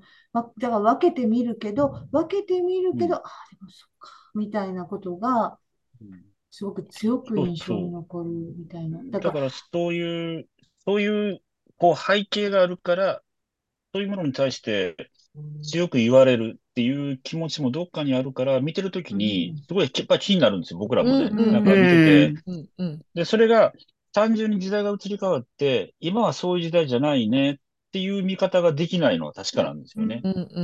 なんか、それ以上に、気になるのはそれ以上にっていうのがすごい気になるところで、なんか当たり前の時代の移り変わり以上に、これはダメなことなんだなっていうことばっかりがガーってやっぱり気持ちの中に大きくなってくるうん。のが、なんか、これでいいのかって思うし、逆に言うと、海外の映画とかで、要するに、男女、男はこんなことを考えてるんでしょみたいな映画が、すごい紋切り方なのにうん。評価されたりすることもある。うん。で、うん。なんだこりゃって思うんだけど、うん。今のジェンダーの問題を激しく言っているから、OK みたいな、評価されちゃうみたいな映画もあったりするんで、なんか、うんあ、そうか、うんそこを、そこを問題に、問題にされそうなものが、すごいダメなんだなっていう、ダメだって言われちゃうんだなっていう、なんか、あの、なんかすごい辛い部分がね、あったりするんですよね。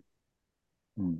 でも、その一方で SNS とかにはすごいなんか、そうなうんね溢れてるものもあるじゃないですか。だから、これはダメ、これはダメ、ポリティカルコレクトみたいな感じで、いろいろこう、うん。こういうことは言わない方がいい、こういうことは言わない方がいいっていうのが、あの、広まってきている。一方で、SNS とかではものすごい言葉とかももう、うん、投げられてるし、ツイッターなんか見てるのも私時々しんどくなることもあるので、なんだもうインスタグラムで美味しい写、あなんか食べ物の写真見てる方がいいわとか思っちゃうぐらいしんどくなることとか、ね綺麗なテーブル見てる方がいいわって思うこともあったりもするから、その二極にこう行くじゃないですか。うんあれ、何なんだろうなって思いますよね。あと、ジェンダーもあの、ジェンダーレストイレなんていうのも、私なんかからすれば、あ、やっつけでしょって。はい、や、やっときゃ、うんはいはい、やっときゃいいでしょこういうふうに言って。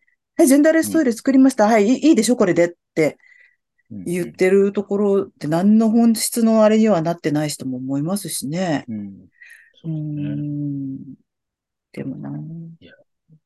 ジェンダーレストイレを作るぐらいだったら、やっぱり何かの物事を決めるときに、うんやっぱり半分女性にするとかの方が、私はやっぱうんはるかに効果的で、本当にあの、大阪に住んでると、万博のもう、例えば、あの、決起集会みたいなの、もう全員男性ですよ。全員男性で、こうなんかこう鏡割りみたいのやって、それでは皆様って言ってる、このそれでは皆様の掛け声の人だけ女性とかね。うん。こういう図を見ると私、本当に暗淡たる気持ちになって、もうこれ半分にしてくしてよと。なんか今、能力ないわと思ってるかもしれんけど、入れることによって変わるから必ず入れてと思うけど、もう全員男で、あの、うわーって言ってるアナウンサーだけ女性とかっていう図より、図の方が、やっぱはるかに私は絶望するんで、入れてほしいと思いますね。本当にそれは半々とかに、もうしてほしい。もういないと思ってもしているうちに育つからと思う。してほしいと思います。本当に。そっちの方が、そういうことをされる方が私はすごい大事かなと思う。トイレも、トイレももちろんね、LGBT の観点で、LGBTQ ですかの観点でうん。も大事なんだから、それは私がママジョリティだから、こういうことを言っちゃってるんだろうと思うけどね、うん。その女性としてのマジョリティの中にいるから。うん。なんで学校だだけは、あれなんですかね、うん女性の管理職が本当に半々ぐらい。増えましたよね。教頭先生とか校長先生とかね。本当に女性た半分いますね。うんね姉も、だか教ら、育委員会はどうなんですか？教育委員会は、教育委員ああ、会は、確かに。あ私、そうだろ私、教育委員会は、は3ヶ月しかアルバイトしてなかった自治体があるんですけど、うん男性が多かったですう。あ、ね。そこが男性かも、うん案外。うん。えーじゃあ、教頭先生、校長先生は見えるからかな、外から。っていうのも、ちょっと意一番仕切ってるとこは男でっていう話で。そう、なんですよ、上あれは単純にそうなのよ。試験を、男なのよ、やっぱり。試験を受けなきゃいけないじゃないですか、副校長。うんうんうん、そうですね。うんそれはもう単純に女性がちゃんとできるからだと思いますよ。その点数がいいから。うんとか、受けてちゃんと合格できるからね。物理できるんだ。的な点数でちゃんと、うんあの昇進していくっていうそうかあ。るから女性がちゃんといるんだと思いますよ。教育委員会は試験を受けて合格してじゃないものね。ね。ないですねうんそう確かにねいうところなんじゃないかな。なるほどね。うん私さっきの上松さんの話で思い出しましたけど、うん久しぶりに蒲田行進曲を見たら、うん楽しめなくて、おー。ねそれは悲し自分がそのそうですよね。自分がざすごい悲しくなりました。あんなにの公開当時感動してう、ん。すっごい、あの震えるぐらいううんいい映画だと思った映画を、ううんん。このいろんな価値観の変わった世の中にを経て、自分の DV じゃないかと。フィルターを通してみると、全く楽しめなくて、うん。すごい悲しかった。え、それあれ？あの風間無量と、風間平田無量と。松坂慶子松坂慶子だから、そう思うとね、うん。小津安二郎が昔言ってたね、あの、えっと、鈴木、鈴木誠純が言ってたんですけど生きてる頃に。小津さんはそんな何十年もいてもらおうと思って映画作ってんじゃねえよって。あうん。確かにそれはそうだよね。うん。で、をこの前、うん。うん、だからうちの学生が今映画を撮ってて、準備してて、で、卒業生がね、準備してて、で、こんな内容どうですかって話の時に、こう、ツイッターとか、えっと、インスタグラムっていう名称を入れていいものかどうかみたいな話を、うん。要するに何年かした時に、そ、それがもうなくなってるかもしれないって言言われた時に、うん。僕は、あの、お前は何様だと。うん。インスタグラムがなくなる先まで、うん。お前の映画が5年先、10年先に生き残ってると思いながらやってるのかって、今の観客に見せるんだからうん、公開するときに、インスタグラムあれはそれでいいじゃねえかよってうん。僕は思ったんですよね。うん。うんで、で映画なんて本当はその時その時の空気を切り取ってうん。作るもんだかうら、ん。だからまあ、10年、名作って言われるものにはやっぱりそれなりの普遍性はあったりはするけれども、うんうん。だからそれで言うと、その、小津安二郎の普遍性でさえ、今の、そうだよね。もね、感覚の前でうはん古臭いとか、うん要するにこんな設定ありえないっていう話になってきてて、うん。わけですよね。で、ただまあ、あの、東京物語とかで、その、と自分の家族を、その、お父さんお母さんが自分の子供たちを見ていくっていう時のちょっと辛さみたいなところはすごいあるんだけど、うん。お母さんに対して、例えばお父さんがちょっと辛めに当たったりとか、みたいなところで言うと、おお前空気枕どこじゃって。あれはね、ななんかなんていうかな、お前、夫婦の間で OK なんだからいいじゃないって思うんだけど、うん。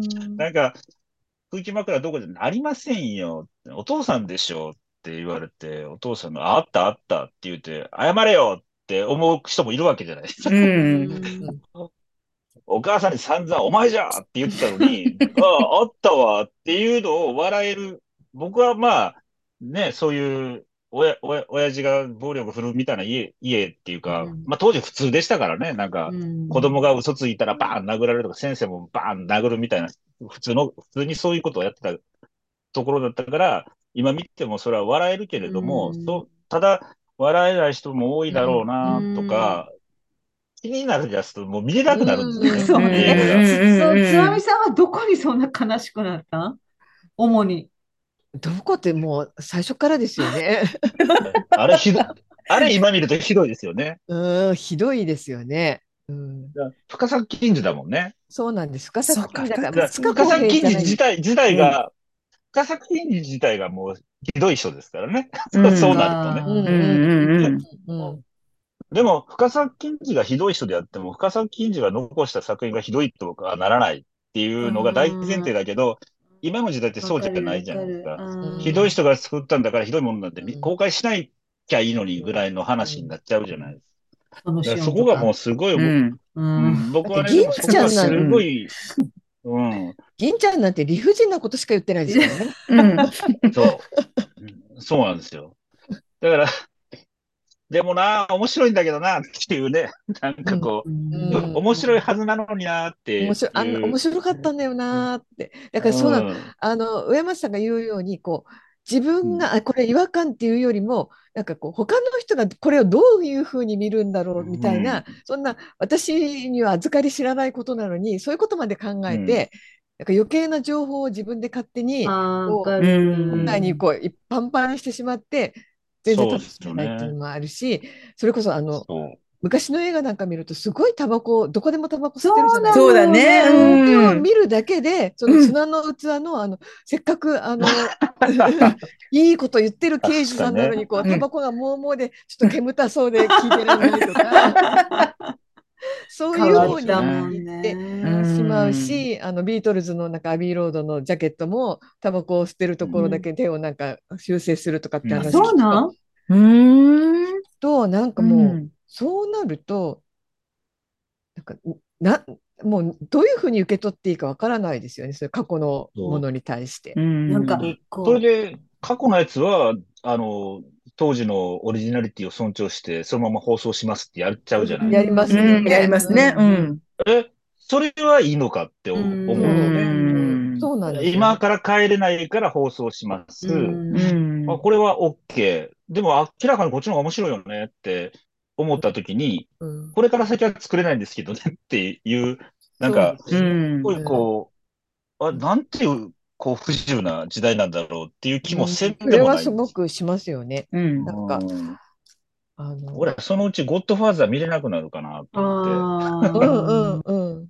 うん。でも、ゴッドファーザーとかは、ヤクザものだから、ヤクザものだからっていうことで、別扱いで。なんか見れると。だから価値観が。ヤクザの世界なんですわ、みたいな。だから、そう、仁義なき戦いでもそうだけど、価値観が一般大衆とか一般の市民社会とは違うんだからっていう前提で見ると、まあ見れる。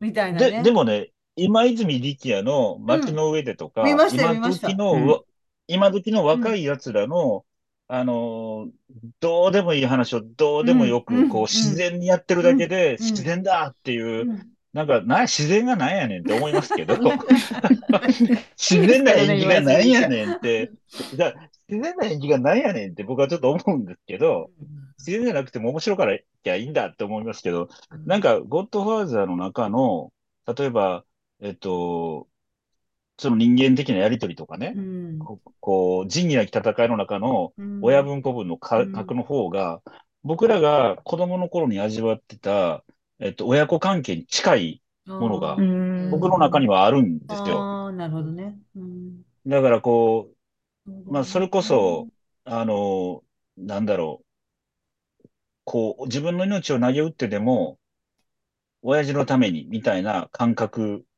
を、例えば今、例えばそれを親子関係のドラマとして映画にしたら、多分、アホちゃうかって言われると思うんですよね。うん、でも、ヤクザものなら OK っていうところで今、や、今はギリで、まあやってるけど、これもそのうちどうかなっていう気はしますけど、なんか、そういうものが、の中にだけ生き残ってるみたいなね、感覚でちょっと見ちゃうところが、オートワザ見ながら泣いちゃうからね。なんか上松さんの話で思い出したけど、昔ってやっぱりもうちょっとこう暮らしが畳だったので、こうお客さんとかが来た時も割とみんなこう、うん、こうなんていうの、座った状態で土下座じゃないけど、なんていうの、頭を下げるみたいなことが今より普通でしたよね。うん、ありがとうございますって、なんか物をもらっても、こう手をついてお辞儀をするみたいな。だからその人のアクションっていうのか、その仕草もすごいやっぱりこの何十年間で変わってきて、うん、なんかこう。あの、中国の留学生と喋ったときに、今、中国でもロングランって教えませんよっていう話だったんですよね。で、で、僕、で、その留学生は、僕はでも論語とか好きなんですって。そのおじいちゃんおばあちゃんとかで教えられて、育ってきたから、だからし、あの、向田邦子が書いてた、ね、父の詫び状とかで、身体発布とかあるじゃないですか。要するに、自分の体を傷つけないことが親孝行の第一次だっていう、うん、自分の体なんか傷つけないようにするんだ。髪の毛一本も傷つけないように生きることが親孝行の始めですよっていう教えが論語とかにあるじゃないですか。うん、で、それを向田邦子のエッセイで読んだときになるほどって思ったんですね、僕なんかは。うん、なるほどって思って、で、そういうふうな教えの中で生きてきた人が、そのお父さんの、理不尽なお父さんのやりとりを、娘がそれをこう受け取ってみたいなエッセイが、すごい家庭的にこう、ほのぼのした家庭の一番面として描かれてるみたいに受け取るんですけど、多分でもそれももうダメなんでしょ？ダメなんでしょっていうかう。ん、だんだんやっぱりきつくなるかも。なんかこうん。う、ああいだって、う、タトゥー入れてだなんで悪いんですかみたいな話ですもんね。うん、なんか、ピアスの穴開けるのは普通になってるし、昔ピアスはその親せ親にもらった体にき穴開けてみたいな感じで否定されてましたよね、前はね。うん。で、まあ、開けてもいいかなって思いつつも、開けないでって、開けないきゃ開けないでいいじゃないみたいな、僕なんかその辺中途半端な世代というか、あの、言うこと、ああ、親からもらった体に傷つけない方がいいかなってどっかで思ったり、うんうんあ、でもまあ、自由なんだからいいじゃないみたいな気持ちもあったり、うんうちの子は、娘は開けないっていう。絶対開けてない。開けないっていうんですよね。で、下の弟は、えっと、もう大学行った途端に親に隠れてピアスをするっていう。なんか、えーどっちやでみたいな話なんですけど、まあそんな感じかなとは思うんですけどね。だから向田邦子も多分うん無理になってくるのかなと思って、そうか、向田、うん。僕らが思ってる日本の心って、向田全部ダメです邦子だったりとか、うん。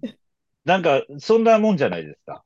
え、違うのかな？なんか、あの、向田邦子とか、仁義なき戦いのちょっとした部分とか、なんかそういうところに、あ、日本人のなんかいいとこかなって思ってた部分が、なんかあるような気がするんですけど、そういうのも、そういうのも違うねっていうふうに、うん。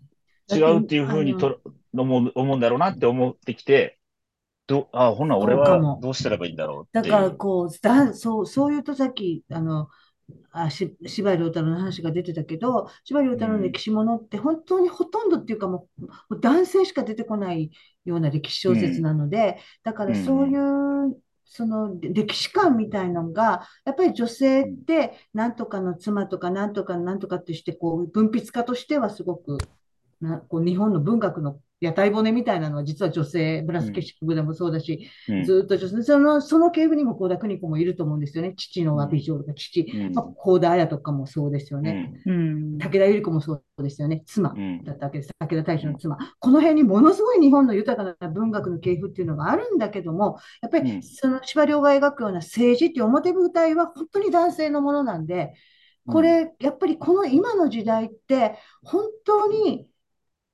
ものすごい大きい転換点で、もう歴史観とか本当変わっちゃうのかもねと思うんですよ。つまり最後に残されたその女性っていう層が、もうこのままじゃダメなんですよって、うんまあその平等を主張し始めた、まあ、始めたのはもっと前だけど、でももう本当に選挙権持ったのも戦後だから、つい最近なんですよね。でこれが本当にもっと力を持つと、もう歴史観とか本当ガラッと変わっていくかもと思うんですよね。だから、すごい大きい変化のただ中にいるのかなっていう気はする。今までやっぱり本当に声を持ってなかったごと思うから、女性はやっぱり私は。だから大きい転換点であらゆるものがもしかしたら色あせんのかもなっていう気はちょっとどっかでしてますね。だから、だから結局、例えば、古事記とか、そういう神話の時代の話になってくると、うん、例えば、女の人の活躍ってすごいじゃないうん うんその、その、古代のね、例えば、まあ天皇にもね、女性もいましたからね。そう、そうだし、えっと、それこそ、えっと、そういう文学にしても、えっと、例えば、光源氏とか、えっと、例えば、ここその当時の、その作家で女性作家はたくさんいるわけじゃないでうすか。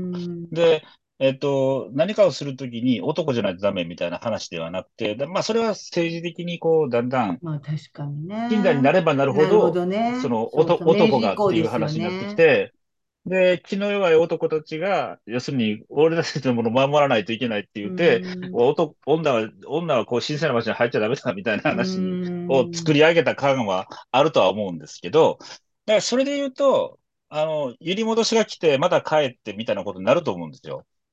で、なんとなく、その LG LGBT みたいな話にしても、えっと、とはいえ、大多数がこんな感じだから、その大多数のえっと、感覚と、その、例えば少数、マイノリティみたいなところで言うと、うん。マイノリティだからほっといてもいいっていう話じゃなくて、うん。マイノリティなの、なんだけど、その感覚的にはすごい、えっと、男とマイノリティと女の人っていう、こう、今まで男と女だけだった感じが、えっと、三分割です、みたいな。で、三分割の中もさらに分かれてます、みたいなうん感覚で、えっと、普通に男だと思ってる人、実は1%ですよ、み1割しかいませんよ、みたいな感覚で、えっと、例えば、まあでもそれぐらいの方が、そういうマイノリティの人たちも生きやすいとかっていう感覚も、おなんかこの話はすごい危ないから、危ないというか、あの、ちゃんと理解してる、してないと本当は喋ってはいけない話なのかもしれないですけど、なんかそういう感覚を、あの、みんなが持ってばそれで済む話なんだろうけど、そうじゃないから、声高に言わないといけないみたいな感じになっちゃってて、それがこう、すごいこう、うんいろんな表現とか、いろんなものをこう、不自由にしてるというか、前もってそこを自分たちで、こう担保していかないと喋っちゃいけないみたいな、映画にしても表現しちゃいけないみたいな感じになってきて、あえてこう、そういうとこは触れないような企画でしかもう勝負できないみたいな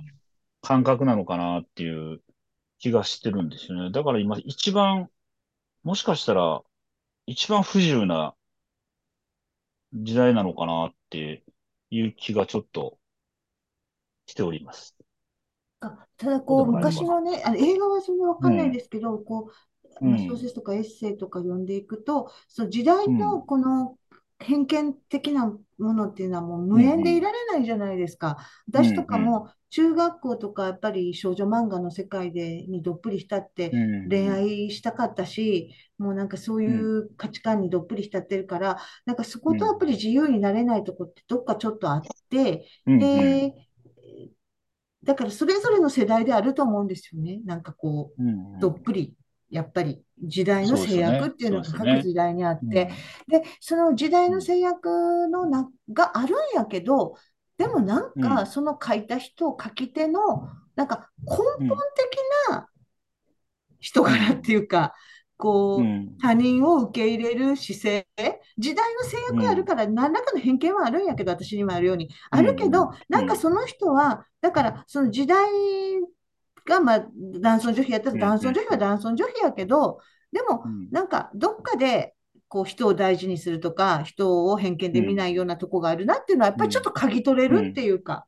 うん。そうですね。そう。うん。そこを頼りにしていけるっていうのはありますよね。なんか、うん。もうそこもガッチそうですね。リじゃないか、お前みたいな。なんかお前全部が偏見やみたいなやつもあるとは思うけど、だからか、悪い、悪い奴はいつの時代もいるので、うん。こいつ悪い奴だなっていう、うん。いう、だからなんか、そうそう、だから今ね、おっしゃったみたいな、うん。あの、なんか、そういう時代背景の中でやってきてるので、そこは、この人の根の、人間性の根の部分と違う、うんこれ時代背景的なものなんだよっていうとこうろも、ん。一一緒くたに攻撃されちゃうところがあるじゃないですか。そうなんですよ今ってうね。ん。で、そこがね、なんか、僕、許してあげてって思う。あ、わかる。あ、うんそれとかね、うんあともう一個あるのは。こう、例えば、えっと、なんだろう。ある指揮者がいたとする、指揮者っていうのは物知りっていうことですよ。その指揮者がいたとするなら、その人はすごくそういうえージェンダー的なことでも何にせよ、そのうん。最先端というか、なそういう、こう、うん。そう、こう、そういう意識を、あるレクチャーをすると。うん。で、うん。たまたまでそういう、あの、もうずっと昔だから、それ、話題はそれじゃないけど、なんかそういうことを話してる人の、がいてう、ん先生みたいな。で、そこで私はなんかスタッフみたいなことも若い時ですよ、してたんですよ。スタッフみたいなこと。で、何か、あ、その人がなんか誰かに連絡をしたいとかで、なんか当時まだ携帯なかったのかな、探してて、で、私がバーッと、まあ若い私が走ってて、あの、あそこにありますよって言った時に、なんかこう、一階の若者は人間じゃないみたいな感じで、そんなことを探してるんじゃないって、ありがとうの一言もなく言ったときに、あ、こいつうん。どんな偉そうなことを言ってても、偏見の塊やなと思ったんですよ。うん。なんか、うん。わかる？言ってることがすっごい筋が通ってるし、なんか、ものすごい分かった。ようなこと言ってるけど、この目の前の力のない一階の若い女に、こんなお礼も言えないようなやつ、うんうんうん、人間として最低やなと思った経験があったから、だからそこ必ずしもイコールじゃないんですよね。なんかすごい正しいこと言ってる人が目の前の無力な人に手を差し伸べるかってイコールじゃないんですよね。日頃めちゃめちゃ偏見があるようなこと言ってる、あんたこう人間女は結婚しとかないよなんか言ってるおばちゃんが全然違う行動することって人間ってすごくたくさんあって、つまり目の前の人を尊重できるかっていうことは、うんもう頭だけじゃないんですよね。人気人生経験とか自分の痛みとか、なんかそういうのが総動員されて手を差し伸べることだから、そこはやっぱ忘れたらあかんと思う。私あの先生の時に本当思ったもん。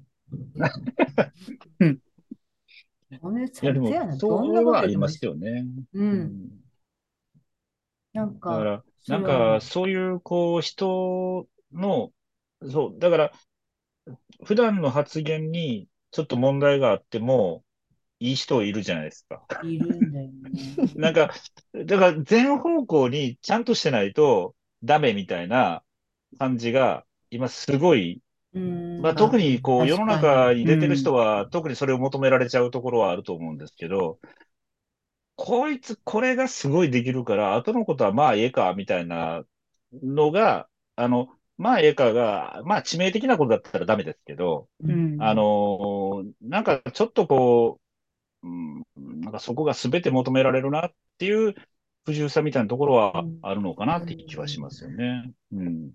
かわ、かわいそうっていうか、世の、今の、こう、例えば、うん、か、かわいそうでもないな。かわいそうっていう感覚でもないけど、不自由だなっていう感じはあるのかなって気はしますけどね。うん。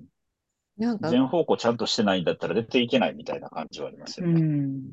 うんだね。上松さんがさっき、今が一番大変な時っておっしゃってましたけど、うん。これからもっともっと大変になったりしないんですかね。私、今、アマちゃんを見てて、あれ2013年だからあー10年前じゃないですか。うんもうすでに古いんですけああれど、そう。ですよね。うん、であの小泉時とんが、うんとんがってるから余計そうですよね。そうですね、小泉京子が、うんあのあま、娘に対して ブスとかすごい言うの。で、うんそれは別にいいんだけども、それでうん。チェックが入って放送できなくなってるわけじゃないから、一回の,、うんあの視聴者の私が何を思わなくてもいいんだけど、なんかハラハラしちゃうの。あそういううなんか余計なことを考えて見てしまうっていう、もう10年前の、これ、で、うん。ふっと思うのは、これ10年前は OK だったんだって思っちゃうんですよ。そんなジャッジなんかうん誰も頼まれてないし、私がする必要ないことじゃないですか。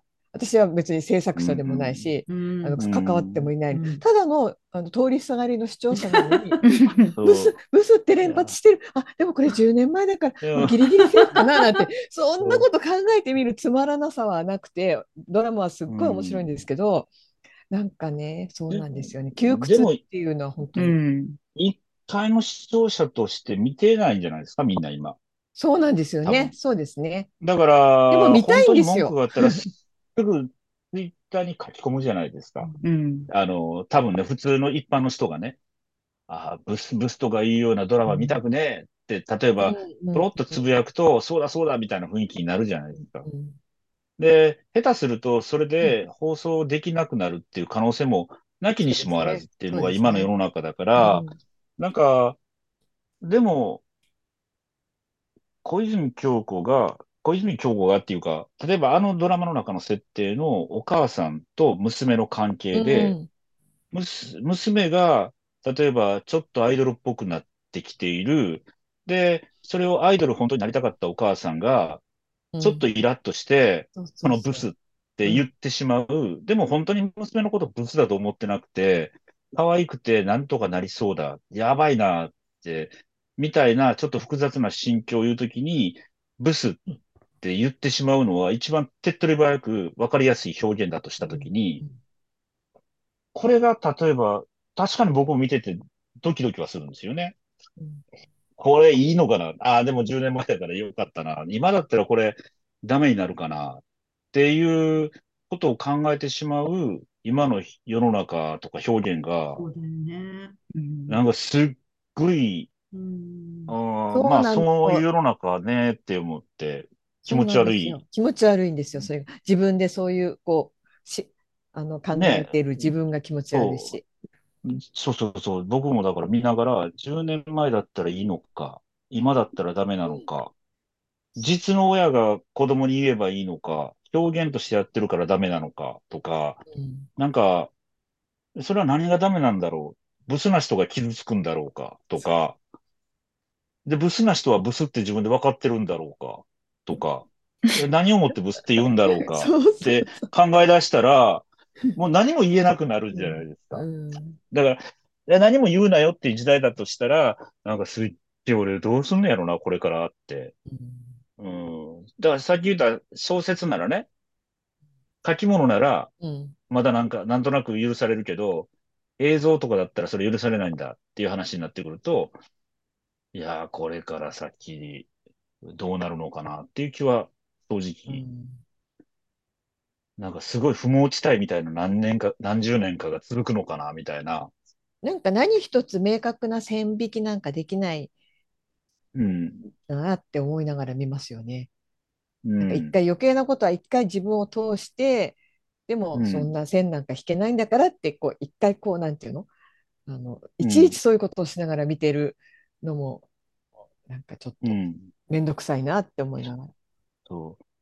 でも、その中で、例えばもし小説を書くとしたら、小説を書くとか、映画を作るとか、例えば芝居を書くとか何でもいいですけど、創作物を作りますって話になったときに、そこの呼びどころになるのは、実体験だと思うんですね。うん。自分が親に、例えば、僕らでも、お親父が亡くなるときに、子育て失敗したなって言われ、言われたっていう実体験があって、あ？って思うけど、今は仏壇って会うときに、お父ちゃんごめんねって言ってますけど、あの、その言葉を、子育て失敗したわって子供に言うのは、言葉の暴力だって言われたら、おしまいなんだけど、いや、俺は言われたんだ。で、それは親、親父の複雑な気持ちを、俺は受け取ったって思えば書けるはずなんですよ。うんで、例えば、ブスって言われたっていう経験があって、その時に母親の複雑な心境を私はちゃんと嗅ぎ取ったって思えば書いていいはずなんですよね。うんで、でもそれがなんとなく書いていいのかどうかっていう、プロデューサーに止められそうみたいな。いやー、今それちょっと危ないよみたいな風に言われるのかなみたいな、なんかそう、ちょっと危うさみたいなものは感じることはありますよね、今。そうカリーナさんが言う仮想敵を自分でいっぱいこう作っちゃって、うんうん何うん。もがんじがらめになっちゃう。うんそうそうこうかも、こうかも、こうかもって決めていくってい私、あう。の、私の本がね、あの、アマゾンの Unlimited に入ってるので、あまりこう買わずにっていうか、うん。たくさん読んでもらってて、で、最近入ってる、コメあのレビューは割とすさんでるとか、なんか割ときつめのやつ入ってるんですけどね。で、割あとは、うん、多いのが、その、率直すぎて戸惑うみたいな。で、うん。つまり、そう、何やろここまで思ってることを書いていいんだっていう戸惑い。うん。っうん。ていうことは、やっぱり、介特に医療関係者に対しては、思ってても言っちゃいけないとか、まあ、私特に介護とかうん看護の領域だから、なんかその自己規制があまりにも内面化されてて、こう、うん。書く、え、書く、私は書くっていうことは、まずそ最初に率直さがなかったら、あこう、なんていうの、制度を補強することにしかならへんから、既存の。あんまり意味ないんちゃうかなと思ってるタイプなんですよ。で、ということは私はまあまあいろんな武器がないから、うん一つには率直に書くことしかなかったからそれを選んだんやけど、率直すぎて戸惑うとか、わすごいなんかこう表現に対しても自己規制をあらかじめこう、自己規制的イメージ？だからここまでが書かれるものの範囲であろうっていう、なんやろ、範囲決めみたいのを皆さんして、読んで、皆さんじゃないな、皆さんっていうのはうん大きいけど、読ん。でる方がいるんだなと思っうて、ん。すごいなんか、だからそういう、例えば今、上松さんの文脈で言うと、そういうふうにお父さんがそう言ったっていうことは書かれるべきやし、それは他人に対する誹謗中傷とは全く別じゃないですか。あの、うん。例えばブスでもそうだし、例えば誰かにブスってそう言う言ったらあかんけど、表現の中では使われるべきところに暴力的な言葉は使われるべきなんじゃないですか。でもやっぱりそれすらうん。率直すぎるとかってなったら、やっぱりすごいそれは不自由っていうか。でもな、ななんんかかね、う。うん。ん。でもそういうのってすごいあるじゃないですか。そういう具体的なことを何か書いたときに、それで、それ書いていいんですかとそうか。そうそう、あるよね。うんうんそれえ、何なんですかね。なだからそうなって書いていいんですか？そこまで書いちゃっていいんですか？みたいな話。まあ仕事でもあったりし、しますけど、うんなんかそういうのって、やっぱりすごい自己規制が働いてるとか、いろんなこう、勝手に判断してっていうことがすごい多いと思うんですよね。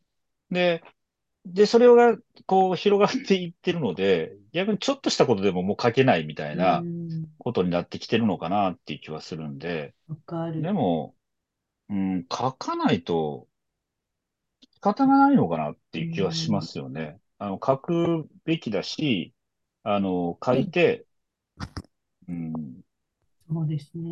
まあ書いて傷ついて、みたいな人もいるかもしれないけど、なんか、でも、ななんかあ、書ブログくってそういうことだもんな。普通の子育てブログとかでも、これは私の意見です、こうでない方もいますとか、割とすごくそのエクスキューズ入れてる人多いですもんね、なんか。そうそううね。ん。すごく多いよね、なんかあれ。あれしいねあれ、しいね。うん。私、いつも。これあくまでも私個人の意見そう、で。あれ、な、あれ、うん。なしでいいよって。うん。でも、そこを読み取れない、あの、ものすごい乱暴なこと言ってしまえば、だってさっきのブスもそうだし、うん。子育て失敗したも、そこは上松さんとお父さんの関係があるからで、お母さんとあの、アマちゃんの中でもその子の関係の中でのブスだし、そんなのに、うん。それも読み取れない、ごめんなさい、うん。頭の悪い人たちが多いのかなって、私はエクスキューズだとか、なんだとかっていうよりも、うん。ちょっと待って、その言葉だけがボンって目に入っちゃって、うん。かもねその裏側とかそこに何があるのかってうん。読み取る力がない人が読ん。だり見たりするから、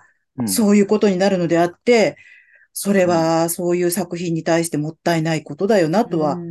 でもねきっとそういう頭の悪い人がって言ったら、私だってそうだよ、そのうん。ブスっていうパワーワワードに。ああ、翻弄翻弄されてえーる。そうなんだ。私なんか何にも感じないからさ、あ、この親子だからそう、あえてブスなんでしょって、うん。うん、お父さんはきっと、それはね、分かってるの。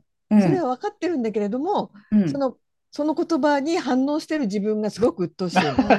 うん。てか、ていうか、反応するであろう層がいるであろうことを、そうそうだね。分かってる自分がいるっていうことそうだね。それが鬱陶しいの。あそれはそうか、今だったら、私が代わりに10年前だったからそうかみたそう、いな。10年前だったら言えたけど、今はそんなことでい絶対言ったらまたみんなが騒ぐもんなと思っちゃうのがうん。嫌だよね。うん、ね。確かに。あのー久しぶりにね、涌井絵美を見ようと思って、夏子の酒の DVD を借りたんですよ。うんうん で、娘と一緒に見てたんですよ、昨日。うんほんなら、えっと、最初広告代理店で働いてる場面があって、で、あの、めっちゃセクハラされてる、セクハラっていうか、まあ、おご飯行こうよとか言われてるんですよね、代理店の人にね。うんで、そんなこと言うんですよって、言われてるんですよって上司に言うんですけど、上司は、まあ、その当時の話だから、あの、いや、お得意さんだからねこの、この前お尻触られたんですよ。って、お得意さんだからねって、お尻にお得意様はありませんって言って終わるんです。よ。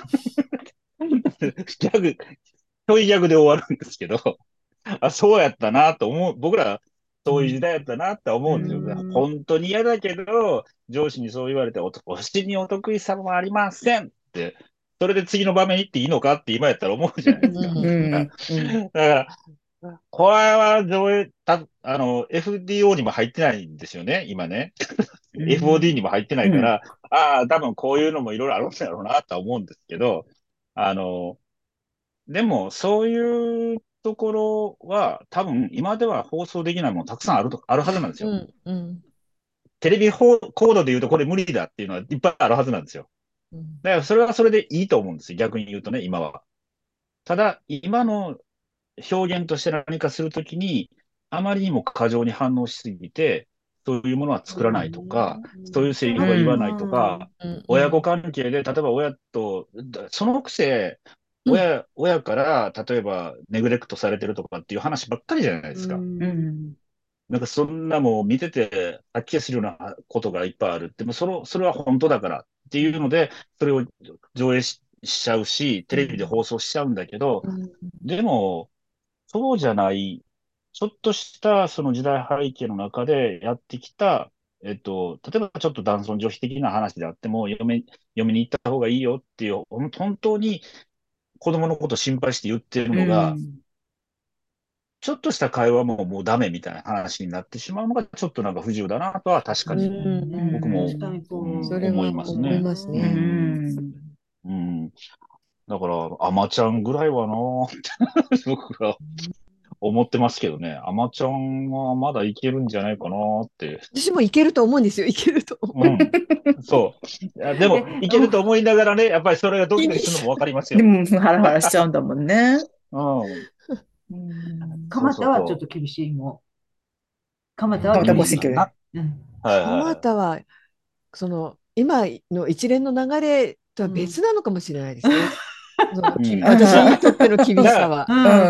でう、ん。で、あれは塚公平が、その、男尊女卑的な、その乱暴っぷりも込み込みうでん。やってた、うん。確。信犯的にやった時があるから、そうなの。だからう、ん。あの時代に男尊女卑な人がたくさんいるっていうところにあれをぶつけてくるっていう、割と確信犯的なところもあったと思うんですよね。彼自身もね、うんすごうんく、だからそうですね。逆に女の人もそれを見ながら一緒になって笑い、笑い飛ばそうみたいな、うんなんかそういう時代背景もあったとは思うので、うんだから、あれを単体で何の説明もなく見せられると、何なんですかこれはってなるのは確かだとう思うんですよ。ん。うん。だからそこは、あの、僕も多分、あれを学生に見せるとなったら見せないとは思うんですよね。見せるとなったら、こういう人がいて、こういう時代背景で、背こういう演劇がブームにうんなってるんだよっていうことを説明しながら見せるみたいなうん感じになるとは思うんですよね。ねう。うんん。いや、だから難しい時代だなと思って、本当だ。確かにね。ややこしいなと思って。うん。うんややこしいねね。あの、もうそそう。そうろそろ時間だと思うんですけど、はい上松さんうん。が、これですから、上松さん卒業アルバムにはこう書いて、こう、こう書いたっていうのはそう、あるんですなんかありかました？こうなりたかったとか。卒業アルバムに将来の夢書いたっていうのをちょっと最後の締めに聞かせてください。なんやろ。う。ん。で、こうなったとか。うん。えっと、ほとんど覚えてないですけど、小学校の時は大工になりたいってへ書いてましたええうん。大大工になって自分の家建てるか、家族に家建てるみたいなことは書いたような気がすうまいんですか？る。いや、あの、うちの親父がちょっとだけ大工やってた。あうーん。で、僕が生まれたことによって阪急電車に入ったんですよ。で、会社勤めができる人間じゃないんですよ、うちの親父は。なのに、むちゃむちゃ頑張って、鬱になったりしながら、会社勤めを最後まで、えーこう、やり遂げたって話が、だ、だからその時も多分小学校の時も、その、大工やってる時の話をしてる時の方が楽しそうだったんですよね。うんほいで、まあ、あの、それもあって、大工さんってどんな仕事だろうっていうのはぼんやり思いながら、あ、大工になって家建てれるのかってこの、俺の部屋ないけど、俺の部屋も自分で作ったらいいのかみたいな、単純な小学生的な発想で、なんか大、大工になりたいです、みたいなことを書いた覚えはある。へえうん。じゃあ全然うんその通りにはいいきな全かった。然だったですね。あの、最後まで、最後まで子育て失敗したっていう言われるぐらいですからね。期待通りには一切な、なってないでしょうね。うん。まあでも、なかなか思った通りにはならないですよね。ね、うん。うんそうですよ。ならないやりたいこととやれることがね、違いますもんね。やれることちゃんとやるしかないですもんね。そうですうん。名言です。うん。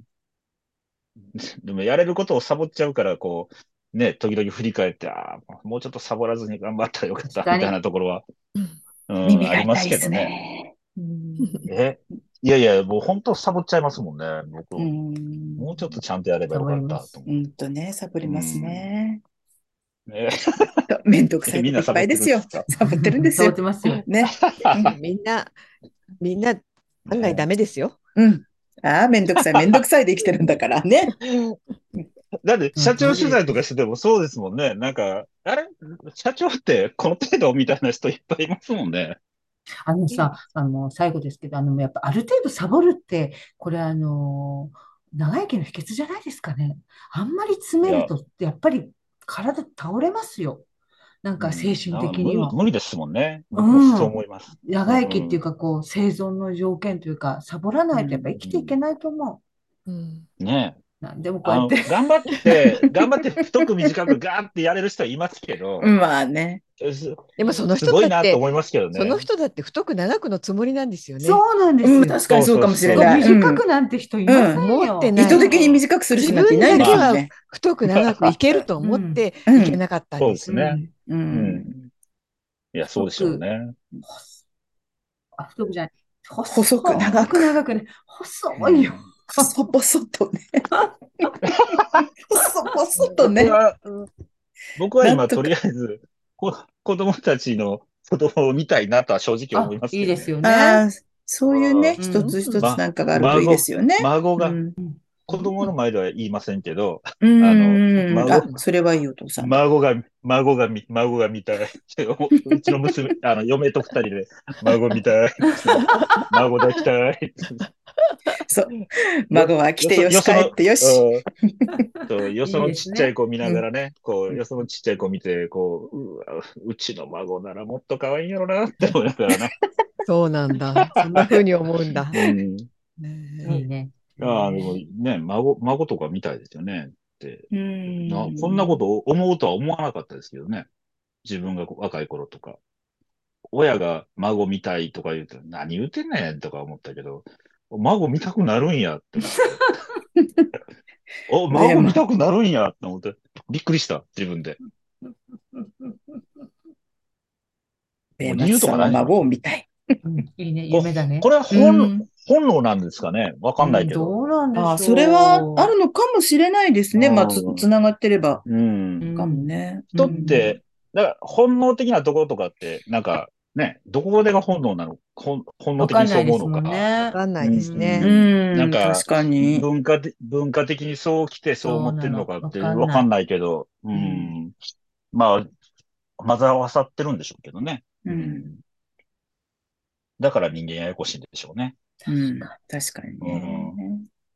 なんか野生、野生動物っていうか普通の動物、ね、人間じゃない動物、そんなこと考えないですよ、多分。